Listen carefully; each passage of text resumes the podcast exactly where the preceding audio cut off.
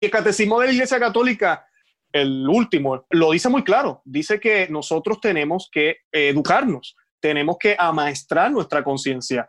No es simplemente escuchar la voz. Ahora, ya cuando esa voz hable, si tú estás en gracia, hazle caso, porque posiblemente el Señor está utilizando todo lo que tú tienes, todo lo que has adquirido, gracias a su iglesia, a los sacramentos, gracias a que el Señor te ha dado esa oportunidad de poder leer su palabra para guiarte. Y sí, escúchala y déjate llevar por eso, ¿verdad? Porque tenemos que aplicar lo que aprendemos también. Pero si no lo estás haciendo de esa forma, posiblemente la conciencia lo que te está dictando es cosas de, como decíamos ahorita, el, el hombre viejo, como eras tú antes. Y empiezas a hacer cosas que no están bien y no son coherentes con el Evangelio. Y lamentablemente yo creo que hay gente que cae en esa trampa y ahí es donde viene este problema, ah, pero esto no funciona, nah, Dios no me escucha. Y, y o dejan la iglesia o dejan de creer o su fe se enfría. Estás escuchando la segunda temporada de Platicando en Católico el show en el que de una forma muy casual y rompiendo moldes, platicamos con diferentes actores de carne y hueso de la iglesia de hoy para conocer sus testimonios y lo que están haciendo para avanzar el reino de Dios en la tierra.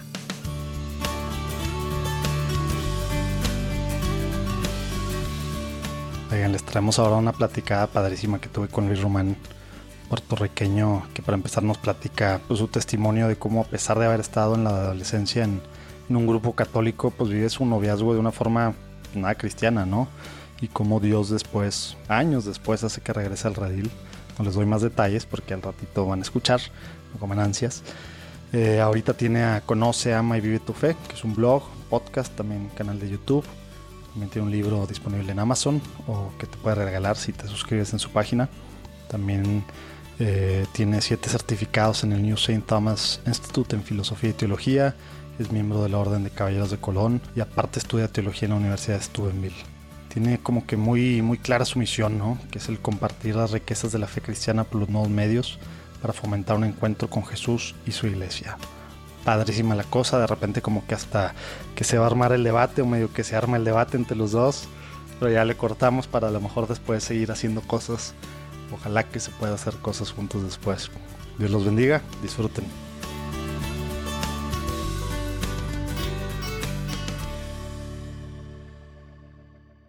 Bueno, Luis, finalmente aquí estamos. Eh, si te parece, antes de empezar a platicar, nos ponemos en presencia del Señor, en nombre del Padre, el Hijo y el Espíritu Santo. Amén. Señor Jesús, te pedimos que te quedes con nosotros en esta platicada, Señor. Te pedimos que seas tú el centro de, lo que estemos platicando, que seas tú el que hable eh, a través de Luis, Señor. Te pedimos también que, que nos abras a todos los que estamos escuchando para poder aprender, para poder conocer cada vez más de lo que tú estás haciendo en tu iglesia a través de gente como, pues como Luis de carne y hueso, Señor, para que podamos así amar más a nuestra iglesia, Señor Jesús, y comprometernos más contigo. Te pedimos que te quedes con nosotros en esta platicada. Amén. Padre, el Hijo y el Santo. Amén. A ver, Luis, pues platícanos para empezar un poquito quién es Luis, de dónde, de dónde viene, eh, dónde naciste, un poquito de cómo fue tu, familia en, pues en la primera etapa de tu vida, ¿no? En tu niñez. Claro que sí. Eh, bueno, mi nombre es Luis y soy puertorriqueño. Nací en Puerto Rico. tengo, tengo que decir la edad también. si quieres, ¿no? bueno, acabo de cumplir 40, eh, lo cual es como que diantre. Eh, pero muy, muy contento. Les pido disculpas si algo de de los últimos de la generación X, entonces, ¿verdad? Sí, sí, sí, sí. Les pido disculpas si hay algo que no entiendan. Ustedes saben cómo hablan los puertorriqueños, cómo hablamos los puertorriqueños. Mi acento, hay gente que me dice que suena diferente. Mi esposa es colombiana y se me han pegado ah, muchísimas cosas de ellos, eh, palabras. Además de, llevo ya unos 13 años, no, más, ya llevo 16 años aquí en la Florida eh, donde hay tantas personas de, diferentes nacionalidades que cuando uno se va a expresar, uno trata de hacerlo de una manera que te pueda entender el venezolano, el mexicano, el colombiano, de todo, el cubano, y todos hablamos distinto. Hablamos español, pero hablamos distinto. Eh, trato de hacerlo de esa manera, pero a veces se me salen cositas mezcladas con el inglés, así que les pido disculpas por eso. Eh, pero nada, soy puertorriqueño, nacido y criado católico, gracias a Dios, bendito sea Dios por eso. Eh, mi mamá, eh, que está descanse, fue catequista, de, eh, catequista como tal de niño, y mi papá llegó a ser ministro extraordinario de la Eucaristía, aunque a cierto momento de su vida lo dejó. y ambos católicos siempre. Mi papá todavía vive, está en la isla. Toda mi familia sigue en Puerto Rico, mi familia de sangre. Eh, yo me mudé para acá en el 2003 o 2002, si no me equivoco. O sea, ya, ya había, estudiaste allá carrera y todo allá. Sí, comencé. Lo que pasa, bueno, para hacer la historia cortita, yo empecé con en la iglesia siempre, gracias a Dios, fui a servidor del altar o monaguillo. Eh, también participé en muchísimos grupos de jóvenes cuando, cuando estaba en la juventud, ¿verdad? Eh, líder de jóvenes, eh, estuve muy envuelto en todo o sea, eso. siempre, Eh, siempre estabas metido, o sea, no nada más era de que tu papá y tu mamá estaban muy metidos en la iglesia. Tú también desde chiquito fuiste, tuviste una participación activa en tu parroquia y en diferentes grupos entonces. Correcto. Por eso yo siempre le digo a la gente que la influencia que podemos hacer nosotros los padres eh, con los hijos cuando los llevamos a la Santa Misa o los llevamos a cualquier grupo, que a veces pensamos, "Ay, ellos están jugando, no están escuchando. Créanme, sí están escuchando. Y, y yo recuerdo escuchar a mi papá hablar en los, en los rosarios que ellos iban todos los jueves cuando llevaban la Virgencita por diferentes lugares. Eh, y todo eso influye y influye. Y esa semilla siempre estuvo en, en mí. Eh, pero lamentablemente, eh, y esta es la parte que yo creo que me ha inspirado a lo que estoy haciendo hoy en día, eh, yo no vivía mi catolicismo realmente. Yo, yo estaba en la iglesia pues porque era lo que había que hacer, porque era lo correcto. Podríamos decir que era costumbre, pero también por las amistades, era donde conocía gente, donde conocía a la madre de mis hijos. O sea, era un tema, tema social en mucho sentido. Que es correcto. un, que es un Y- tema medio normal en Latinoamérica, ¿no? Digo, no sé, en Estados Unidos creo que no es tan normal esa parte acá, como que precisamente por amistades, por, por actividades mismas, que hay cosas padres en grupos, etcétera. Como que es súper común, ¿verdad? Claro, claro. No, y pasa aquí también. Los jóvenes a veces eso es lo que van buscando. El, el sentirse parte de algo, el tener amistad, lo cual Dios utiliza. La providencia de Dios es tan grande que Él utiliza para llevarnos a Él, ¿verdad? Sí, que Pero no, no, se nos podemos quedarnos olvida. ahí. Sí, que no se nos olvida porque lo andamos juzgando que hipócritas o dobles vidas y demás. No, no, no. A ver, Dios se usa de todo, ¿eh? Eso es así, eso es así. Yo personalmente lo que sucedió en esos años, y aquí voy a, revelar algo de mí, ¿verdad? Que yo no sé si yo lo he revelado en mi podcast, pero yo, creo que no. Eh, yo viví una doble vida mientras fui eh, líder de jóvenes en ese momento. Yo tenía a mi novia y hasta a veces después de- del grupo de jóvenes, lamentablemente, íbamos a hacer cosas que no uno no debe hacer. Se supone que uno, ¿verdad? Este, se mantenga virgen, se supone que uno no haga cosas que no debe estar haciendo fuera del matrimonio. Yo caí en esa, el demonio me enredó en esa trampa y hice cosas que no debía haber hecho y por consecuencia a los dos años de haber sido eh, novio de esta muchacha, ella queda embarazada. Eh, y pues ahí puedes sea, ver tú- la doble vida. Tú estabas activamente involucrado en la iglesia y aparte, pues, te estabas, pues bueno, embarazaste a tu novio. Correcto. Y ella iba al grupo de jóvenes y todo también. No es que fuera una persona que no conocía. Ambos estábamos en el grupo de jóvenes y aparentábamos unas cosas delante de la gente eh, que no eran completamente ciertas. Y caímos en esa trampa del demonio. eh, y pues nada, eh, nos casamos, eh, casi forzado, pero nos casamos por la iglesia. eh, tuvimos al niño. Eh, yo tenía unos 18 años y ya tenía 16, para que tengas de los jóvenes que estamos. Y mi hijo mayor ahorita ya tiene 20 años, va para 20 ahora en noviembre. So, so ya tienes una idea más o menos cuán joven yo estaba. Y nada, así fue. Estuvimos un buen tiempo eh, en Puerto Rico, eh, casi cinco años más o menos de casado, tratando en Puerto Rico. Tuvimos otro niño luego. Y por situaciones económicas, la más que me impactó a mí fue eh, las Torres Gemelas en el 2001. Cuando sucedió lo de las Torres Gemelas, yo era vendedor en Puerto Rico y todo lo, todas las ganancias mías eran basadas en, en comisiones. Cuando las ventas bajan, pues mi cheque baja también. Y pues decidimos mo- mudarnos para la Florida, unos años después, en el 2003. Y gracias a Dios, pues llevo ahí desde ese, desde ese año hasta ahora aquí. Pero eh, esta relación, ¿verdad? Terminó, lamentablemente, empezó mal, terminó. eh, terminó en una infidelidad, no por parte mía, por parte de ella, lo cual yo no la, no la excuso a ella, pero yo sé que yo fui responsable de eso, por mi machismo, por las cosas que hice mal, por no escuchar, y sobre todo porque como comenzamos no fue bien, pero también como continuamos no fue bien, porque cuando nos mudamos acá, pues por la excusa del inglés dejamos de asistir a misa, dejamos de ir eh, a la iglesia, o sea que sacamos a Cristo, ya, ya que habíamos sido, ¿verdad? Le, le habíamos sido infiel, en vez de traerlo a nuestro matrimonio, lo sacamos. Y así pasaron nueve años sin el Señor, solo fue trabajo y trabajo y, mat- y supuesto matrimonio sin Cristo, que yo siempre digo, sin Cristo no hay matrimonio. Eh, y así tú, tratamos, pero duró nueve años y terminamos pues separados, divorciados. Eh, yo tratamos, yo de por sí fuimos a consejería católica, bueno, hicimos todo lo que pudimos, pero pues ambos tenemos que estar en la misma página, las cosas no se dieron y, y, se, y, el, el, Señor tiene unos planes también, pero volvemos a lo mismo, todo esto no es consecuencia de que el Señor quiso que fuera así, sino por los errores que yo y ella cometimos. Um, pasa el tiempo, dos o tres años, entonces conozco a mi actual esposa. Y tú estarás pensando, yo, pero me hice caso otra vez. Este, ahorita te explico qué pasó. pero conocí a Escuché un podcast en el que platicaste algo de eso. Ok, qué bueno. No, no me recuerdo si lo había compartido o no. No, no la eh, parte anterior, o sea, de, la parte del noviazgo, esa parte no la tenía yo clara, pero sí, la, la, parte en la, que, en la que, bueno, pues sí tuviste otra unión, ¿verdad? Sí, sí, y mucha gente dice, pero ven acá, la iglesia no divorcia, ¿cómo, cómo, cómo, cómo, cómo te casaste de nuevo? La gente me ve comulgar. A eso voy ahora. Eh, la, la, mi actual esposa, cuando la conocí, yo la conocí en la universidad aquí en, en la Florida. Eh, pues yo comencé los estudios en Puerto Rico, pero no había terminado. Cuando me mudé acá, por la situación y los errores que, ¿verdad? las malas decisiones que hice, pues me dediqué al trabajo y no pude terminar mis estudios. Cuando llego acá, por la misma situación económica, yo me propuse terminar mi bachillerato, mi maestría y empezar a progresar. Yo dije, no puedo seguir así. Y eso hice. Comencé a estudiar, a aprender el lenguaje y, a, tratar de progresar, ¿verdad? Que es lo que queremos hacer todos. Y conozco a, a mi actual esposa en la universidad y pues comenzamos una amistad, teníamos muchas cosas en común, una mujer brillante, inteligente, fue lo más que me enamoró de ella, que podía tener una conversación de verdad elocuente, hablar un buen rato de noticias, de, de, temas bastante profundos que no podía hablar con ninguna otra muchacha a veces. Eh, así que fue, fue, eso fue lo que me enamoró de ella y pasó el tiempo y pues terminamos juntos. Eh, comenzamos a convivir, lo cual es pecado, pero eso, como les dije, este es Luis Román, alejado de la iglesia completamente, eh, comienzo a convivir con ella, estuvimos así un tiempo. Yo llevaba a mis hijos a la iglesia, a mis dos varones, porque, por dos razones. Una, uno siente que hay que llevarlos al catecismo, uno dice, no, eso es obligación, hay que llevarlos.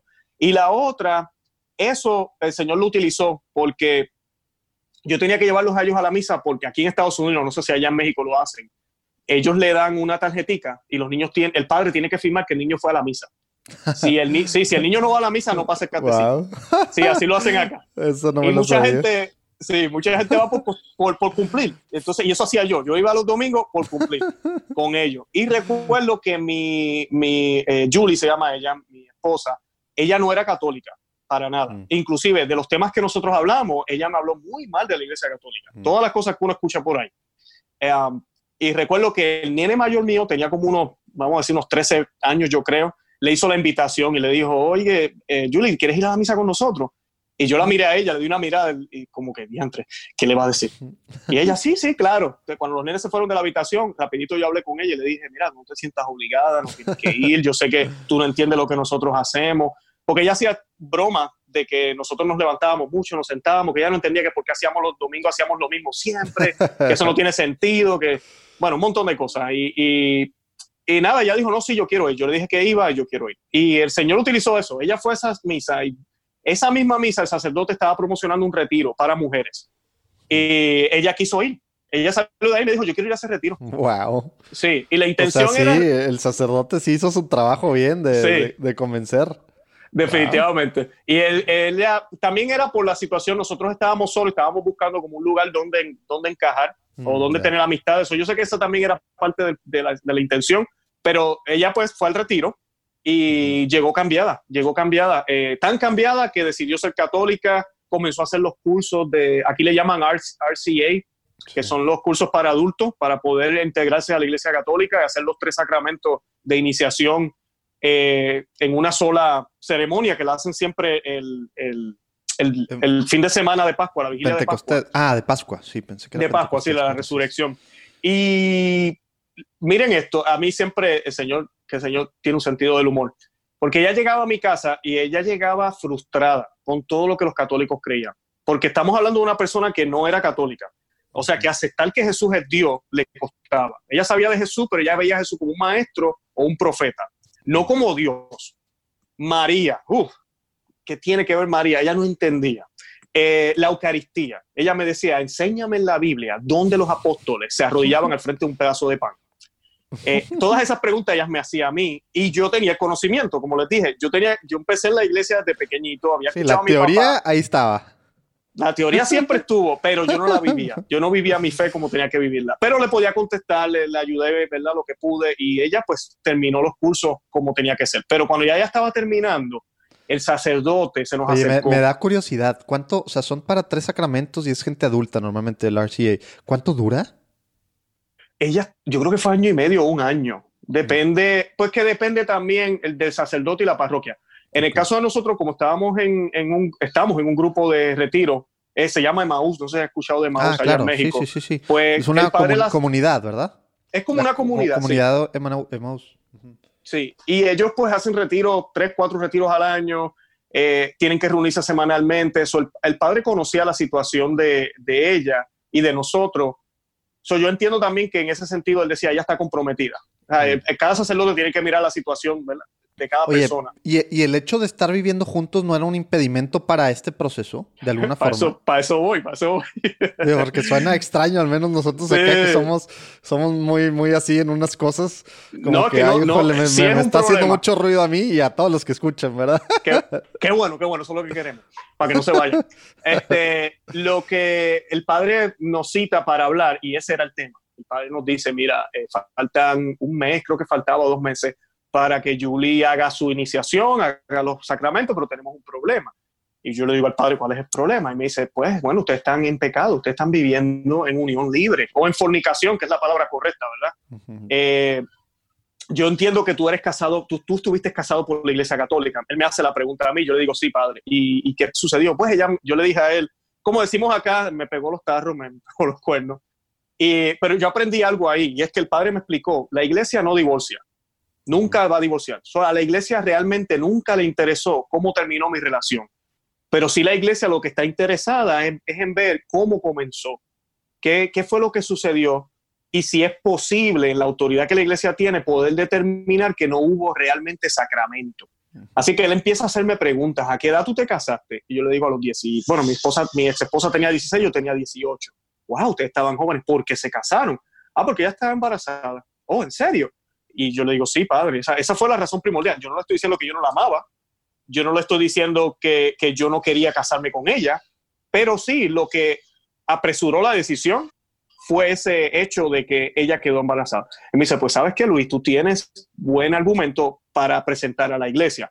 La iglesia tiene lo que le llaman, es como una corte eclesiástica, y esa corte tiene su juez, tiene un fiscal y tiene un abogado. ellos me asignaron a mí un abogado, había un fiscal que tenía que probar que Luis realmente tuvo matrimonio y, no, no se puede anular, el sacramento no se puede anular porque eso, eh, Jesucristo fue muy claro en eso y está en la Sagrada Escritura.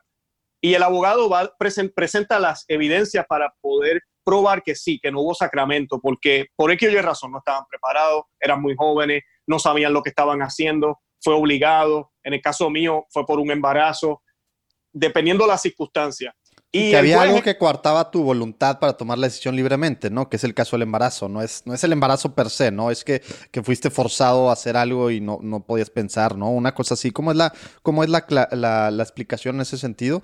Porque la voluntad pues estaba siendo coartada, ¿no? Coercionada. En un sentido, sí. Porque yo sí, eh, ¿cómo te digo? Yo sí, yo sí sabía lo que iba a hacer, me iba a casar, pero yo, nosotros estábamos planificando para dos años después. Cuando yo tuviera unos 20 años, 21, eso era el plan y lo tuvimos que adelantar por el embarazo. Um, y pues eh, nada, presentamos toda la evidencia. Es un proceso largo. Yo tuve que buscar testimonios, ir hasta a Puerto Rico a buscar eh, documentos. Mis hermanos, amistades que nos conocieron de ese tiempo, tuvieron que hacer documentos escritos firmados, testificando lo que había sucedido, lo que habían escuchado, lo que vieron. Eh, todo eso hubo que ponerlo junto y luego la iglesia en su proceso evalúa todo y hace un veredicto. Y, tu eh, novia, tu novia, porque ya sé que ex esposa, pues no, no fue esposa sacramentalmente.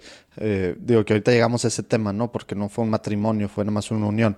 Pero, pero tu ex esposa fue parte activa de este proceso o todo era de tu lado? Fue de mi lado primero, pero el abogado de allí, de la iglesia, me, dejó saber y me dijo, sería bueno que ella también escribiera su parte de la historia en un documento. Nos, eh, nosotros le vamos a mandar, le vamos a enviar una carta si, si, ella, si tú no tienes problemas con eso. Entonces yo hablé con ella, porque de por sí ya para este tiempo, pues ella y yo eh, siempre hemos tenido comunicación, tenemos dos hijos en común, ella sigue viviendo acá, gracias a Dios yo no he perdido comunicación con mis hijos, ellos siempre me visitan, yo los visito. Eh, y pues yo le dije, mira, estoy en este proceso, eh, a mí me gustaría casarme por la iglesia. Ella se echó a reír, yo recuerdo eso, y me dijo, yo no me casaría de nuevo. Yo le dije, no, yo sé, pero si esto se da, el matrimonio, tú podrías casarte también por la iglesia, y tú nunca sabes. Eso le dije yo a ella. Y, nada, ella cooperó. Ella sí escribió el, Oye, ¿qué, años, ¿qué años estamos hablando? O sea, fue después de ya de las reformas del Papa Francisco, me imagino, ¿verdad? Eh, no, ah, fue antes. Ah, fue sí, y también fue, en el Ah, no tanto, te voy a decir ya mismo. Eso fue en el 2000, 2007, 2006 ah, más o pues menos. Sí fue, sí fue antes. Sí, sí, sí, fue antes. Y yo recuerdo que eh, mientras estaba el proceso, el padre me dijo lo siguiente. No sé si se recuerdan, ahorita dije que faltaban como dos meses para la ceremonia. el padre dijo, tenemos dos opciones aquí. Ese proceso de, declarar tu matrimonio inválido puede tomar tiempo. Eh, pero la ceremonia de lo que vamos a hacer para tu esposa es ya mismito. Tú tienes dos decisiones que tomar. Una es posponer esto hasta el año que viene. La otra es que no tengan ningún tipo de relación, que vivan como hermanos, que se abstengan. O sea, y uno como hombre en los 30 está como difícil. Eh, y él, él, nos dijo esa, esa proposición. Yo le dije, bueno, padre, ¿y, ¿y cuánto es mucho tiempo? Nada, yo creo que como unos tres meses, me dijo. Y yo dije, ah, bueno, tres meses yo me puedo aguantar, tres meses no voy a morir. no soy un animal. sí, sí, ¿verdad? tres meses yo. me aguanto. Y, y recuerdo que, que, porque me recordé también del tiempo que yo estuve solo, después del divorcio. Mm. Yo estuve como dos años solo sin ninguna novia ni nada, no me morí tampoco. Eh, pero yo dije, ah, yo puedo, yo puedo aguantarme por tres meses, no, no creo que sea problema. Y eso, y eso hicimos, decidimos esa decisión ahí, se hizo la ceremonia, pero adivinas qué, pasó año y medio año y medio. El padre me dijo tres meses. Yo me imagino que el tiempo en la iglesia es diferente. Año y medio. Y no fue fácil. Te lo, te lo digo con, de todo corazón. Yo recuerdo sea, porque Sí habitaban, pero como hermanos. Como hermanos. Y nunca dejamos de dormir en la misma cama. Eh, otras parejas que han pasado por este proceso. Sí, otras parejas que han pasado por este proceso se va el, esposo para la pues sala o para otro lado. No, nosotros seguimos durmiendo juntos, eh, pero no tuvimos nada. Pero hubieron momentos en que era ella pues, ya, pues, yo acá, la cama en el medio y los dos mirándonos así, mirábamos la cama, mirábamos a ella, mirábamos la cama. Eh, y como que, y, yo le decía, si tú quieres, yo hablo con el padre. Qué bueno, ¿qué tal si nos hacemos anglicanos? ya, ¿verdad? Pero no, no hicimos nada, gracias a Dios, no caímos eh, y pudimos superar eso. Algo que me ayudó a mí muchísimo fue, y esta es la providencia de Dios, justo después que ella hizo los sacramentos, el fin de semana después de resurrección, había un retiro para hombres. Y yo fui a ese retiro.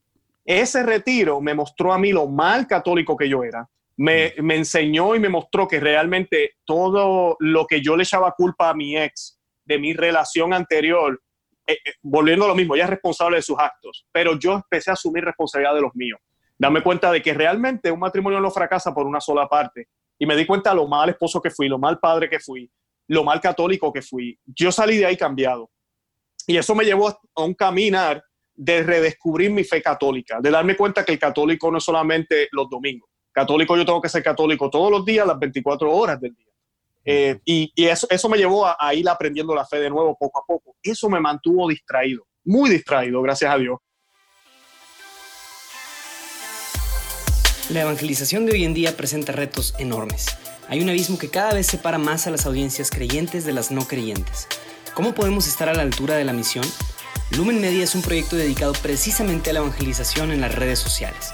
En nuestras plataformas puedes encontrar contenido entretenido, informativo y diseñado especialmente para ayudarnos a evangelizar mejor como católicos. Búscanos en Instagram, Facebook y YouTube. Nos vemos ahí.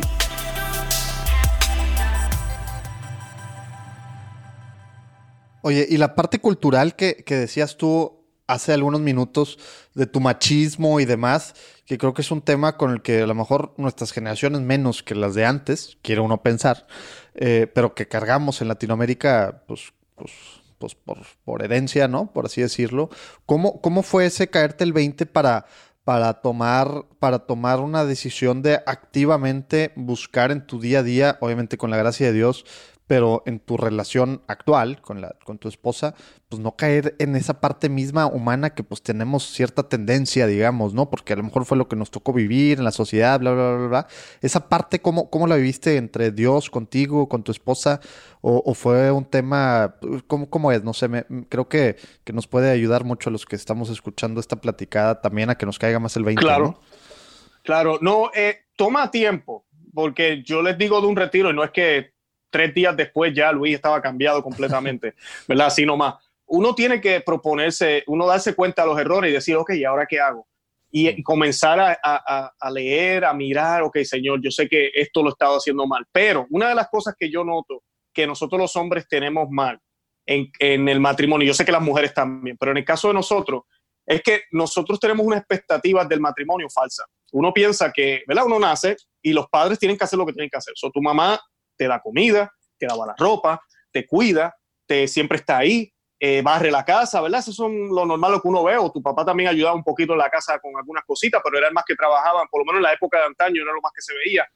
Pues uno se casa pensando como si la esposa fuera a ser ahora mi nueva mamá. Entonces ella tiene que también cocinar, ella tiene que lavar, ella tiene que hacer todo.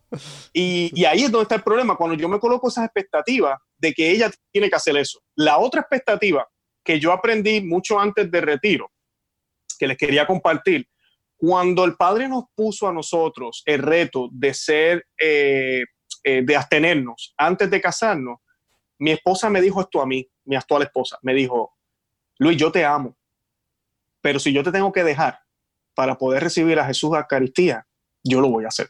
Wow, se me puso chinita la eh, piel. Eso me dijo. Y en el momento a mí me cayó un poquito como que, ¿what? O sea, ¿qué estás diciendo? ¿Que prefieres a Dios que a mí? ¿Cómo? Sí, sí, pero a la misma vez uno dice, ok, tiene sentido, Dios es Dios, yo no soy Dios, yo soy un hombre. Y en el matrimonio, eso nos falta a muchos. El matrimonio, decisiones primero tiene que ser Dios. Yo no, yo no me caso con alguien para poder ser feliz. Y ese es el problema. La mayoría de la gente se casan para ser feliz. Dicen, yo me voy a casar con ella porque ella me hace feliz. Y sí, yo entiendo, hay momentos felices, van a haber momentos de alegría, pero van a haber momentos de pelea también y van a haber momentos de discordia y momentos en donde no estamos de acuerdo y cosas que ella va a hacer que a mí me van a enojar y cosas que a ella no le van a gustar de mí. Pero cuando yo encuentro mi felicidad en Cristo completamente y ella encuentra su felicidad en Cristo completamente, ya la felicidad de ella y la felicidad mía no depende de uno ni del otro, depende solo de Cristo. Y Cristo no falla, Dios no falla. ¿Y qué pasa? En el matrimonio lo que hacemos es que compartimos esa felicidad. Y esa es la parte que tenemos que entender. Yo comparto mi felicidad con ella y ella comparte su felicidad conmigo. Hmm. Eso es el matrimonio. Pero cuando tenemos la expectativa de que ella tiene que hacerme feliz, pues claro, yo me enojo cuando ya no me trae la cervecita, por ejemplo, a la mesa, o poco no me sirve el vino, o no me, no me trae el control remoto, o no me deja ver televisión porque esas son las cosas que tal vez a mí me hacen feliz, pero no, no debe ser así. Mi felicidad debe venir del Señor, independientemente de cómo ella me trate. Entonces, cuando tú tienes esa actitud, y es lo que sucede con mi esposa actual, yo llego aquí, y para los que me escuchan, para que sepan, nosotros tuvimos dos niñas ya, tenemos dos niñas, tengo una de cuatro años y una de tres. Así que tú dirás, ¿what? Sí, eh, comencé otra vez. Y ella decidió quedarse aquí en la casa. Hijo en, hijo en carrera y hija en kinder.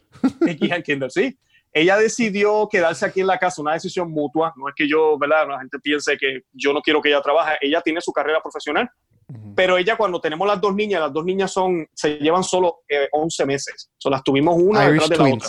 Irish Twins, como dicen. Irish Twins, Irish Twins, yeah.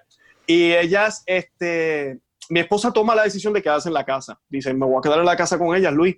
Gracias a Dios el Señor ha proveído, yo he podido avanzar en mi carrera y hemos podido sostenernos sin que ella trabaje pero cuando yo llego del trabajo, pues lo normal es que haya comida, porque ya está aquí, ¿verdad? Todo el día. Es lo normal.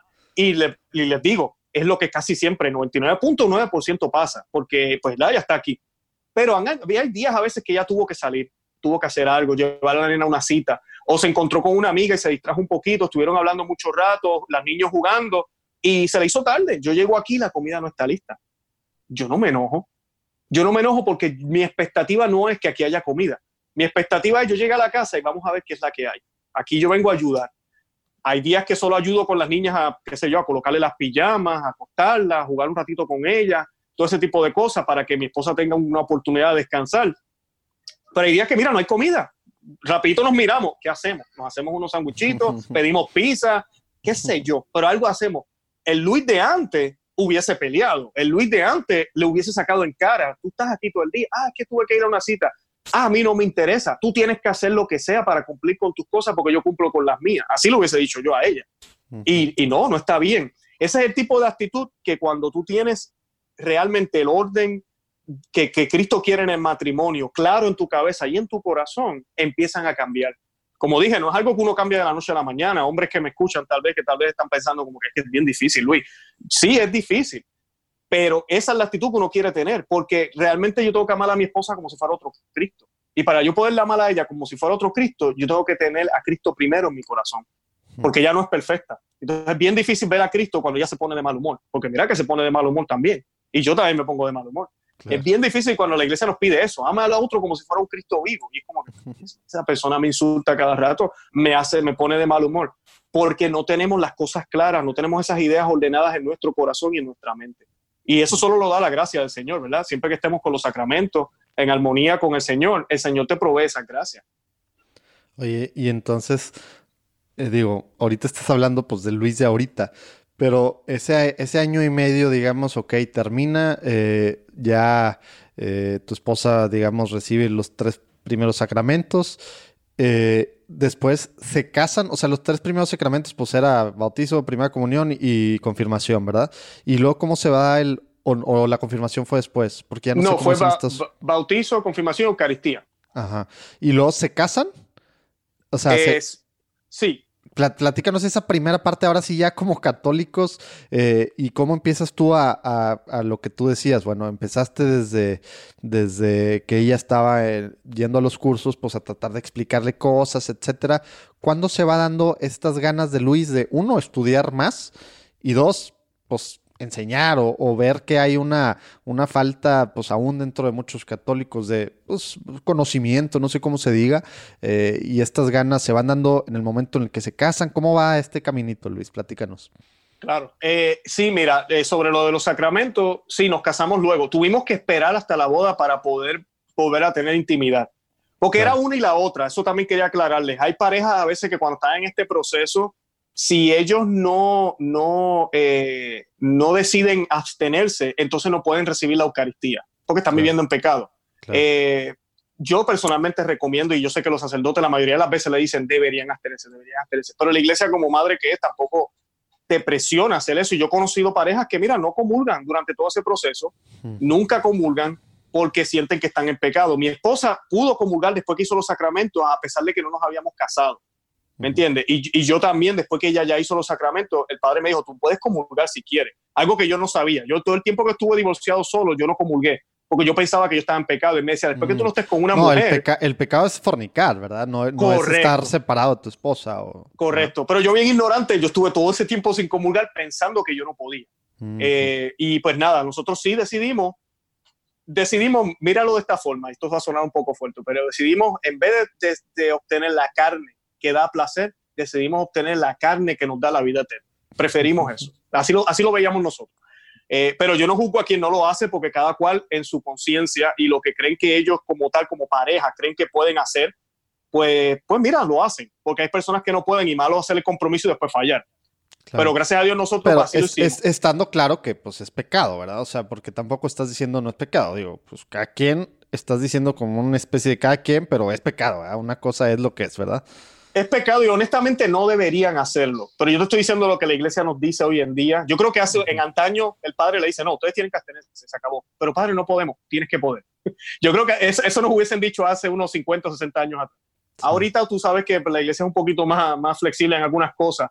Yo personalmente, yo le recomiendo a las parejas que cuando pasan este proceso, mira, no, absténganse. Y es bonito porque cuando llega entonces ese matrimonio católico, mira, ah, estás teniendo una luna de miel una luna de miel de verdad, o sea, porque se, se, se, abstuvieron. Y sabes qué, es gracioso esto, yo conozco personas que no son católicos, que viven en pecado toda la vida, y cuando se van a casar por lo civil, ni siquiera por la iglesia, se aguantan por por lo menos dos semanas, solamente por, como por cumplir. Para que sí sea luna de miel. Sí, sí, para que sea, porque hasta la gente allá afuera, sin creer en Cristo, saben que, que tiene sentido. Tiene sentido guardarse para ese momento especial y bonito que se, que se supone que el culmen sea en la cama, en, en, ese momento, ¿verdad? Después de la boda y todo lo demás, nos entregamos también en cuerpo y eso es algo hermoso que el Señor nos, ¿verdad? Que Dios nos dio, esa manera de podernos expresar nuestro amor, no solo sentimentalmente y con las acciones, sino que hasta con nuestros cuerpos, que como decimos los puertorriqueños, empatan perfectamente, o sea, el de hombre y la mujer. Así que eh, es algo muy lindo que el Señor no, nos ha dejado. Pero cuando sucede esa boda, eh, nada, nosotros seguimos caminando en, los caminos del Señor. Yo seguí aprendiendo y aprendiendo. ¿Todo esto seguían parte de la comunidad de Maús? ¿O, cuando dices seguimos en los caminos del Señor era con una parroquia? ¿Cómo era esa de, de qué eras parte? Pues sí, es, curioso. El Señor nos lleva por muchos sitios, pero, pero no, yo todavía sigo con la comunidad de Maús, pero pues nosotros ayudábamos en diferentes ministerios, estuvimos también ayudando con, ay, ¿cómo se llama? Eh, Oración y Vida, se nos olvidó el nombre de el padre Larañaga. Ah, del padre. sí, sí, sí. Sí, sí, sí, así se llama. Los cursos, eh, los talleres de oración y de vida. De oración y vida, estuvimos ahí un tiempo. Eh, también este, ayudamos con, con, renovación conyugal, que es de matrimonios. Eh, ahí no tuvimos mucho tiempo. Y, y, así donde el Señor nos lleve, pero siempre terminábamos en Emmaus. Y todavía yo sigo participando de, de, las reuniones de Emmaus, aunque ahora estoy en otra parroquia, yo no estoy en la misma parroquia. Pero siempre hemos estado activos. La idea es esa, estar activo eh, no solo con las misas, ¿verdad? Es suficiente. La misa es el punto culme, es lo más importante, pero no debemos conformarnos ahí. Uno como católico debe siempre, por lo menos yo siempre le digo a las personas, actívense en por lo menos un solo grupo. No, no mil grupos, porque entonces no vas a tener eh, tiempo para tu familia, ni tiempo para el trabajo, y esas cosas son importantes también. Pero sí, por lo menos un grupo que te, que te llene, que te enseñe, que te, que te, que te, diría yo? Que te dé lo que necesitas para poder luchar eh, esta batalla que tenemos. Porque la Santa Misa. Eso es la iglesia. O sea, la iglesia no es la cosa física a la que vamos los domingos a misa, ¿verdad? La iglesia es eso que estás diciendo, las relaciones precisamente que se dan en un grupo, ¿verdad? Y se hace comunidad, que es importante. Eh, tú no puedes caminar este camino solo. Y eso lo vemos en las Sagradas Escrituras. Siempre hay comunidades. Eh, no es esta manera protestante de yo con mi Biblia y por ahí voy. Eh, no, eso no es cristiano. Es en comunidad, es en iglesia. y la iglesia es una, eso lo sabemos. Eh, y eso es importante. So, en esa manera, el Señor me fue llevando, llevando, llevando, llevando. Y llegó un momento que se dieron oportunidades para yo poder hablar en el grupo y dar algunas enseñanzas aquí allá, porque la gente no me conocía. Eh, y, y, nada, el Señor obra, porque no son mis palabras, son las palabras del Señor. Pero cuando la gente se te acerca a veces, esos son, yo digo que son consuelos que el Señor nos da, porque realmente es el que hace la obra. Pero a veces uno tiene la tentación de pensar que uno no es suficiente para llevar el Evangelio o que uno, o que uno no sabe nada, o que no hay nada que tú puedas aportar. Y yo digo que ese es el maligno, diciéndote, no, no, no, tú no sabes nada, ¿qué? ¿Para qué va a hacer eso? No te van a escuchar. Eh, todo ese tipo de cosas que el maligno le pone a uno en la cabeza para que uno no haga lo que el Señor no quiere que haga, que es evangelizar. Y llega gente a veces y se te acerca y te dicen, oye, gracias a lo que dijiste, ahora entiendo el papel de María. O mira, gracias por esto, eh, mi esposa y yo ahora estamos haciendo tal cosa. Y, esas cositas empiezan a tocar a uno, esos comentarios. A mí me, no en orgullo, sino en como que, wow, señor, gracias por... Dios te está usando. Ah, exacto. Y eso siempre me dejaba como que pensando. Luego de eso también, algo que me empezó a suceder, que alguien me dijo que era el don de sabiduría, que la gente a veces no entiende lo que es el don de sabiduría. Sabiduría no es saberlo todo. Cuando usted tiene, y ahorita estábamos fuera del aire, estábamos hablando de los libros que estamos leyendo y todo lo demás, cuando uno tiene esa sed de leer y esa sed de buscar y uno no puede parar y tú lees un libro y lees otro y quieres escuchar esta prédica escuchar lo otro escuchar aquella música escuchar y no quieres parar y tú dices, definitivamente yo me he vuelto a lo que yo decía antes que era ser fanático. O sea, yo no paro de pensar en... Eso decía yo, yo decía, yo no paro de pensar en el Señor. Sí, Nos sentamos en la, mala, mala, mala visión del, del, fanatismo, ¿verdad? Porque, pues claro, cuando uno está tibio o alejado, pues cualquiera que, haya que haga más que ir a misa los domingos, pues es fanático, ¿verdad? Claro, claro. Y, esa, y eso es el verdadero cristianismo que debemos tener. Deberíamos estar pensando en el Señor todo el tiempo. Ojalá todos los pensamientos fueran dedicados a Él, ¿verdad? Claro. Eh, pero, pero así es, empieza todo este conocimiento a entrar en mí también por esas ganas de seguir conociendo al Señor. Y yo te digo, yo sentía a veces que la cabeza me quería explotar. Yo solamente quería compartir y compartir y compartir y compartir. Y gracias a Dios el Señor fue dándome oportunidades en retiro, en congresos aquí en Orlando, en lugares donde me invitaban a hablar, eh, que yo no entendía por qué, pero no, sí, Luis, queremos que nos compartas tal tema. Yo, bueno, pues está bien, no hay problema. Yo nunca decía que no, siempre que sí, que sí, que sí, que sí. Y, y eso pues me fue mostrando unas cosas. Yo me empecé a dar cuenta que los católicos no estamos formados, no estamos preparados. Por ejemplo, yo decía cosas que para mí son básicas de la fe católica cristiana. La única fe cristiana es católica. Sabemos, eso lo, debemos creer por fe, sin, sin, tratar con odio a los hermanos protestantes, pero es, eso debemos saberlo. La, la fe cristiana es católica. Y cuando tú escuchas ideas a veces que hay un relativismo y hay cosas que no están claras, inclusive sobre el mismo Jesucristo, sobre la persona de Jesús, no entendemos qué es la Trinidad. Pues yo empecé a darme cuenta, wow, los católicos, el problema que tenemos, primero que nada, es de, doctrina, no conocemos. La Santa Misa, no entendemos qué pasa ahí. Eh, eso parece una comida o yo no sé qué es, nos reunimos. Eh, hay muchas, muchas, muchos problemas en ese sentido ahorita mismo entre los laicos y yo me atrevería a mencionar hasta los sacerdotes, algunos de ellos. Y eso me empezó a dar como esa preocupación. ¿Qué yo puedo hacer para poderle mostrar a las personas de una manera sencilla lo que la iglesia enseña? Porque a veces cuando nos vamos a estos documentos del Vaticano y son de 10 páginas y ese lenguaje que a veces no es tan difícil, si le ponemos cabeza, no es tan difícil de leer, pero pues los, últimos dos papas al menos, digo, Benedicto y ahora Papa Francisco, escriben muy, muy fácil. Muy sencillo. Juan Pablo sí era muy complicado, la verdad, un filósofo muy, muy complicado. La gente piensa al revés, ¿no? Que es más fácil, cuando no has leído nada, piensa como que se les hacía más cercano Juan Pablo que Benedicto. No, no, no, no, no. Benedicto era un maestro muy claro, muy sencillo de escribir, de explicar las cosas. Juan Pablo sí era muy complicado, pero Francisco es súper... Las cartas apostólicas son facilísimas, padres. Sí, Francisco mucho más sencillo. Sí, sí, sí. Pues pero si busca, hay muchos recursos. Pero yo decía, oye, yo puedo tal vez ofrecer algo, ofrecer algo, tratar de una manera sencilla de explicar la fe católica. Siempre me gustó la apologética eh, y aprendí muchísimo a través de ella. Hay muchos lugares donde uno ve apologética y cómo defender y, Jesús tuvo hermano, no, no tuvo, ¿por qué? La, la, la. Y ¿verdad? uno va aprendiendo ese tipo de cositas.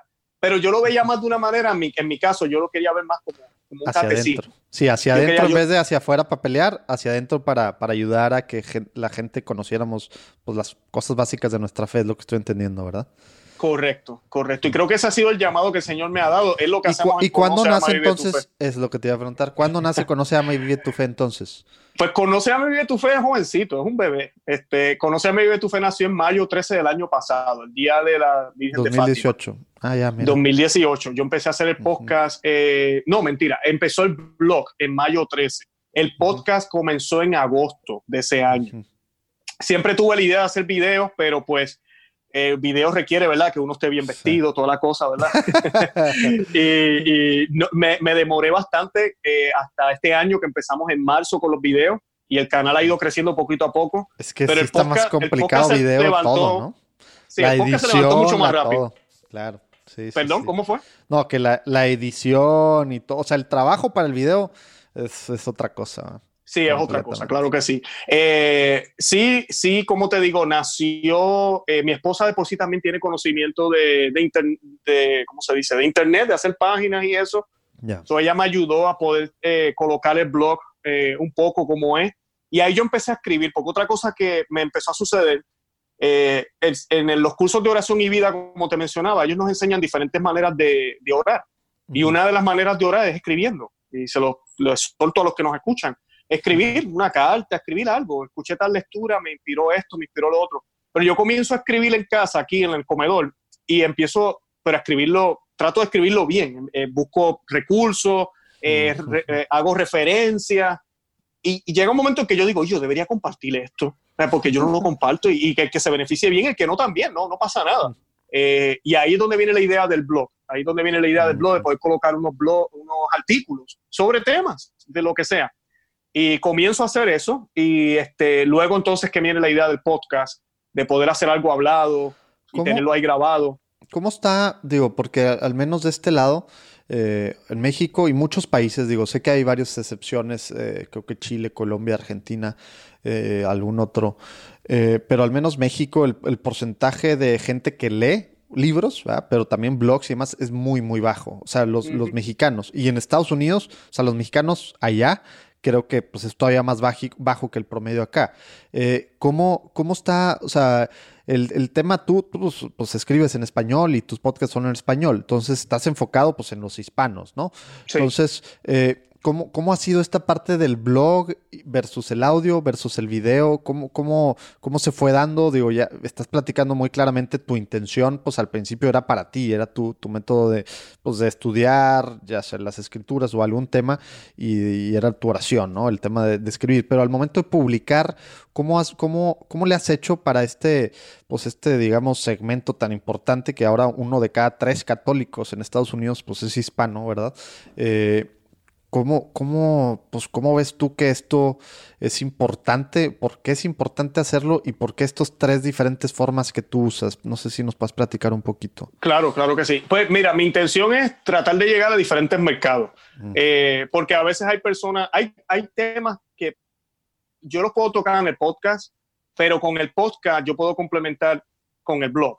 Que muchas veces, si me has escuchado, yo lo, yo lo digo y siempre los, en, en el blog o en el, a mí, disculpa, en el podcast en las notas yo trato de poner enlaces relacionados al tema. Que es donde ya tienes más explicadas las cosas, ¿verdad? El que quiera meterse se puede meter más a detalle. Correcto. Y esa es mi intención. Que si todo el mundo lo va a hacer, no, yo sé que no. Yo sé que mucha gente eh, escuchan el programa completo, escuchan la mitad eh, y con eso es suficiente para ellos. Hay personas que no, hay personas que lo escuchan y dicen, Ay, yo quiero, yo quiero saber más de ese tema. Pues van y le dan clic y lo leen. Lo bueno de esta época de ahora, y sí lo que he notado por, por los datos que uno recibe, ¿verdad? De, de las diferentes aplicaciones que uno tiene, uno puede ver de dónde la gente está viendo, eh, los analytics, es que eh, pues los teléfonos, hoy en día con el smartphone, ya casi nadie usa computadora. hoy en día todo es tableta, smartphone, este, eso es lo que la gente usa hoy en día. Y, y sí, es impresionante ver eso, que yo sé que, que mucha gente pues es lo que hacen, escuchan el programa y luego le dan clic, leen el artículo. Yo trato de hacer los artículos bien cortos, eh, dos párrafos a mucho. Eh, es, eso lo estoy copiando de los anglosajones. Eh, los americanos acá, que yo sigo algunos que son americanos, ellos pues siempre el blog es cortito. El tema, María tuvo más hijos, dos párrafos explicados, ahí están las referencias, se acabó. no es algo extenso. Y creo que esa es la manera como que nosotros, de nuestra edad, de nuestra generación, nos gusta. Nos gusta ir al grano, nada de dame, no la introducción, el prólogo, eh, de dónde saqué la información, si estaba nublado, no estaba nublado, si estaba feliz, entonces ahora por fin te contesto y luego la conclusión, cómo me sentí cuando le escribí. No, yo te doy la contestación y se acabó.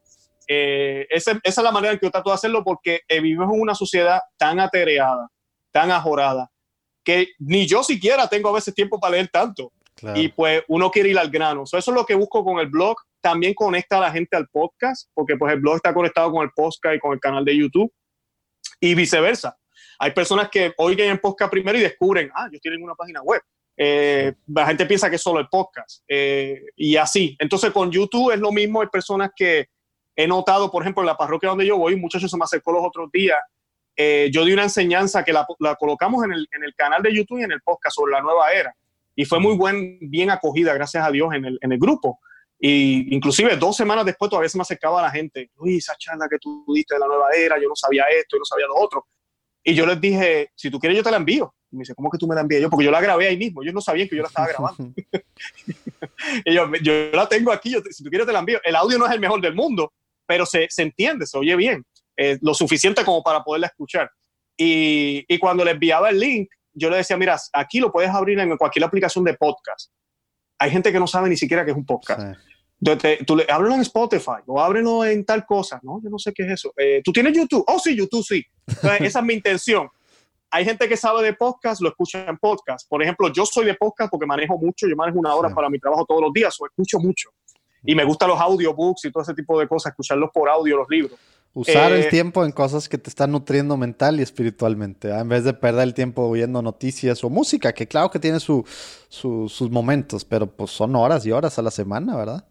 Claro, claro. Y ellos, pues, esa es mi intención, hacerlo diferentes medios, eh, es poder buscar un mercado. Hay personas que les gusta ver la cara de quien está hablando, eh, pues para eso está el YouTube, para que me puedan ver la carota, como digo yo. y, y así, pues, tratar de alcanzar más gente, esa es mi intención.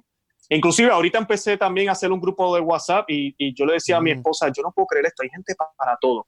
Lo, rápido que creció ese grupo. Eh, porque pues no sé si tú sabes, pero los algoritmos a veces en YouTube, en Facebook, entonces, hacen que te vea casi nadie, ¿verdad? Sí, a veces la gente no ve. Tú pones un post o un, no sé cómo usted le dice en español, yo le digo post, eh, pues, un enlace. Tampoco sé cómo hacer post. Sí, tú lo colocas ahí un enlace y no todo el mundo lo ve. Y, y, o en YouTube igual, tú puedes estar suscrito a un canal y a veces no te salen todos los, los videos que esa persona, ese canal está colocando, a menos que vayas directo al canal. Pues yo estoy promoviendo ese, ese WhatsApp group o ese grupo de WhatsApp y ahí mando los enlaces eh, para que no pierdan nada de contenido. Y me ha pues sorprendido ver cómo, cómo el grupo creció de la noche. Lleva una semana nada más y tenemos más de 100 personas eh, ya ahí dentro. Y yo digo, ¿cómo es posible? Yo no, yo no estoy pagando nada, yo no estoy dándole, le doy la promoción que le doy en los audios pues, al, que, al, que, le interese, ahí lo vamos a poner en los show notes también con el podcast de, la nueva era que nos platicaba Luis. Y bueno, obviamente a todos los recursos, pero específicamente de lo que has platicado ahí, si nos das permiso de poner ahí el, claro que sí, link para que se metan a, al grupo de WhatsApp, te lo agradeceré mucho, Luis. Sí, sí, sí, yo te envío todos los enlaces, ahí no hay problema con eso. Hola amigos, soy Alonso y les presento este disco acústico de sanación que he grabado, gracias a Dios y a muchos hermanos en Cristo, disponible en cualquier plataforma digital como Spotify o iTunes. Lo puedes encontrar como Alonso Day, D-E-I, o Recuerda quién eres. Muchas bendiciones y espero que estas canciones les ayuden tanto como a mí. Tú eres mi hijo, muy amado,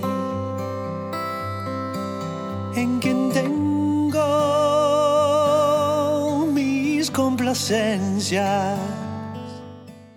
Oye, Luis, me, da curiosidad, digo, tú, pues bueno, allá, para empezar de, nuestro, de nuestra audiencia en Platicando en Católico, casi el 30%, el 20 y mucho por ciento, pues está en, está en Estados Unidos. Eh, y cada mes va, va creciendo. Obviamente muchos son de Latinoamérica, eh, muchos tantos otros de Latinoamérica y algunos de España. España sí entra al top 10. Pero pero la iglesia en Estados Unidos, bueno, pues es una iglesia, digamos, que ha tenido pues de todo los últimos, sobre todo 20 años, ¿no? Desde el tema de Dallas, en el, empezando el 2000, eh, en temas de ataques y de todo, y todos los abusos y, y, bla, bla, bla, y ahora temas de obispos por aquí, por allá, y como que muchas cosas, ¿no?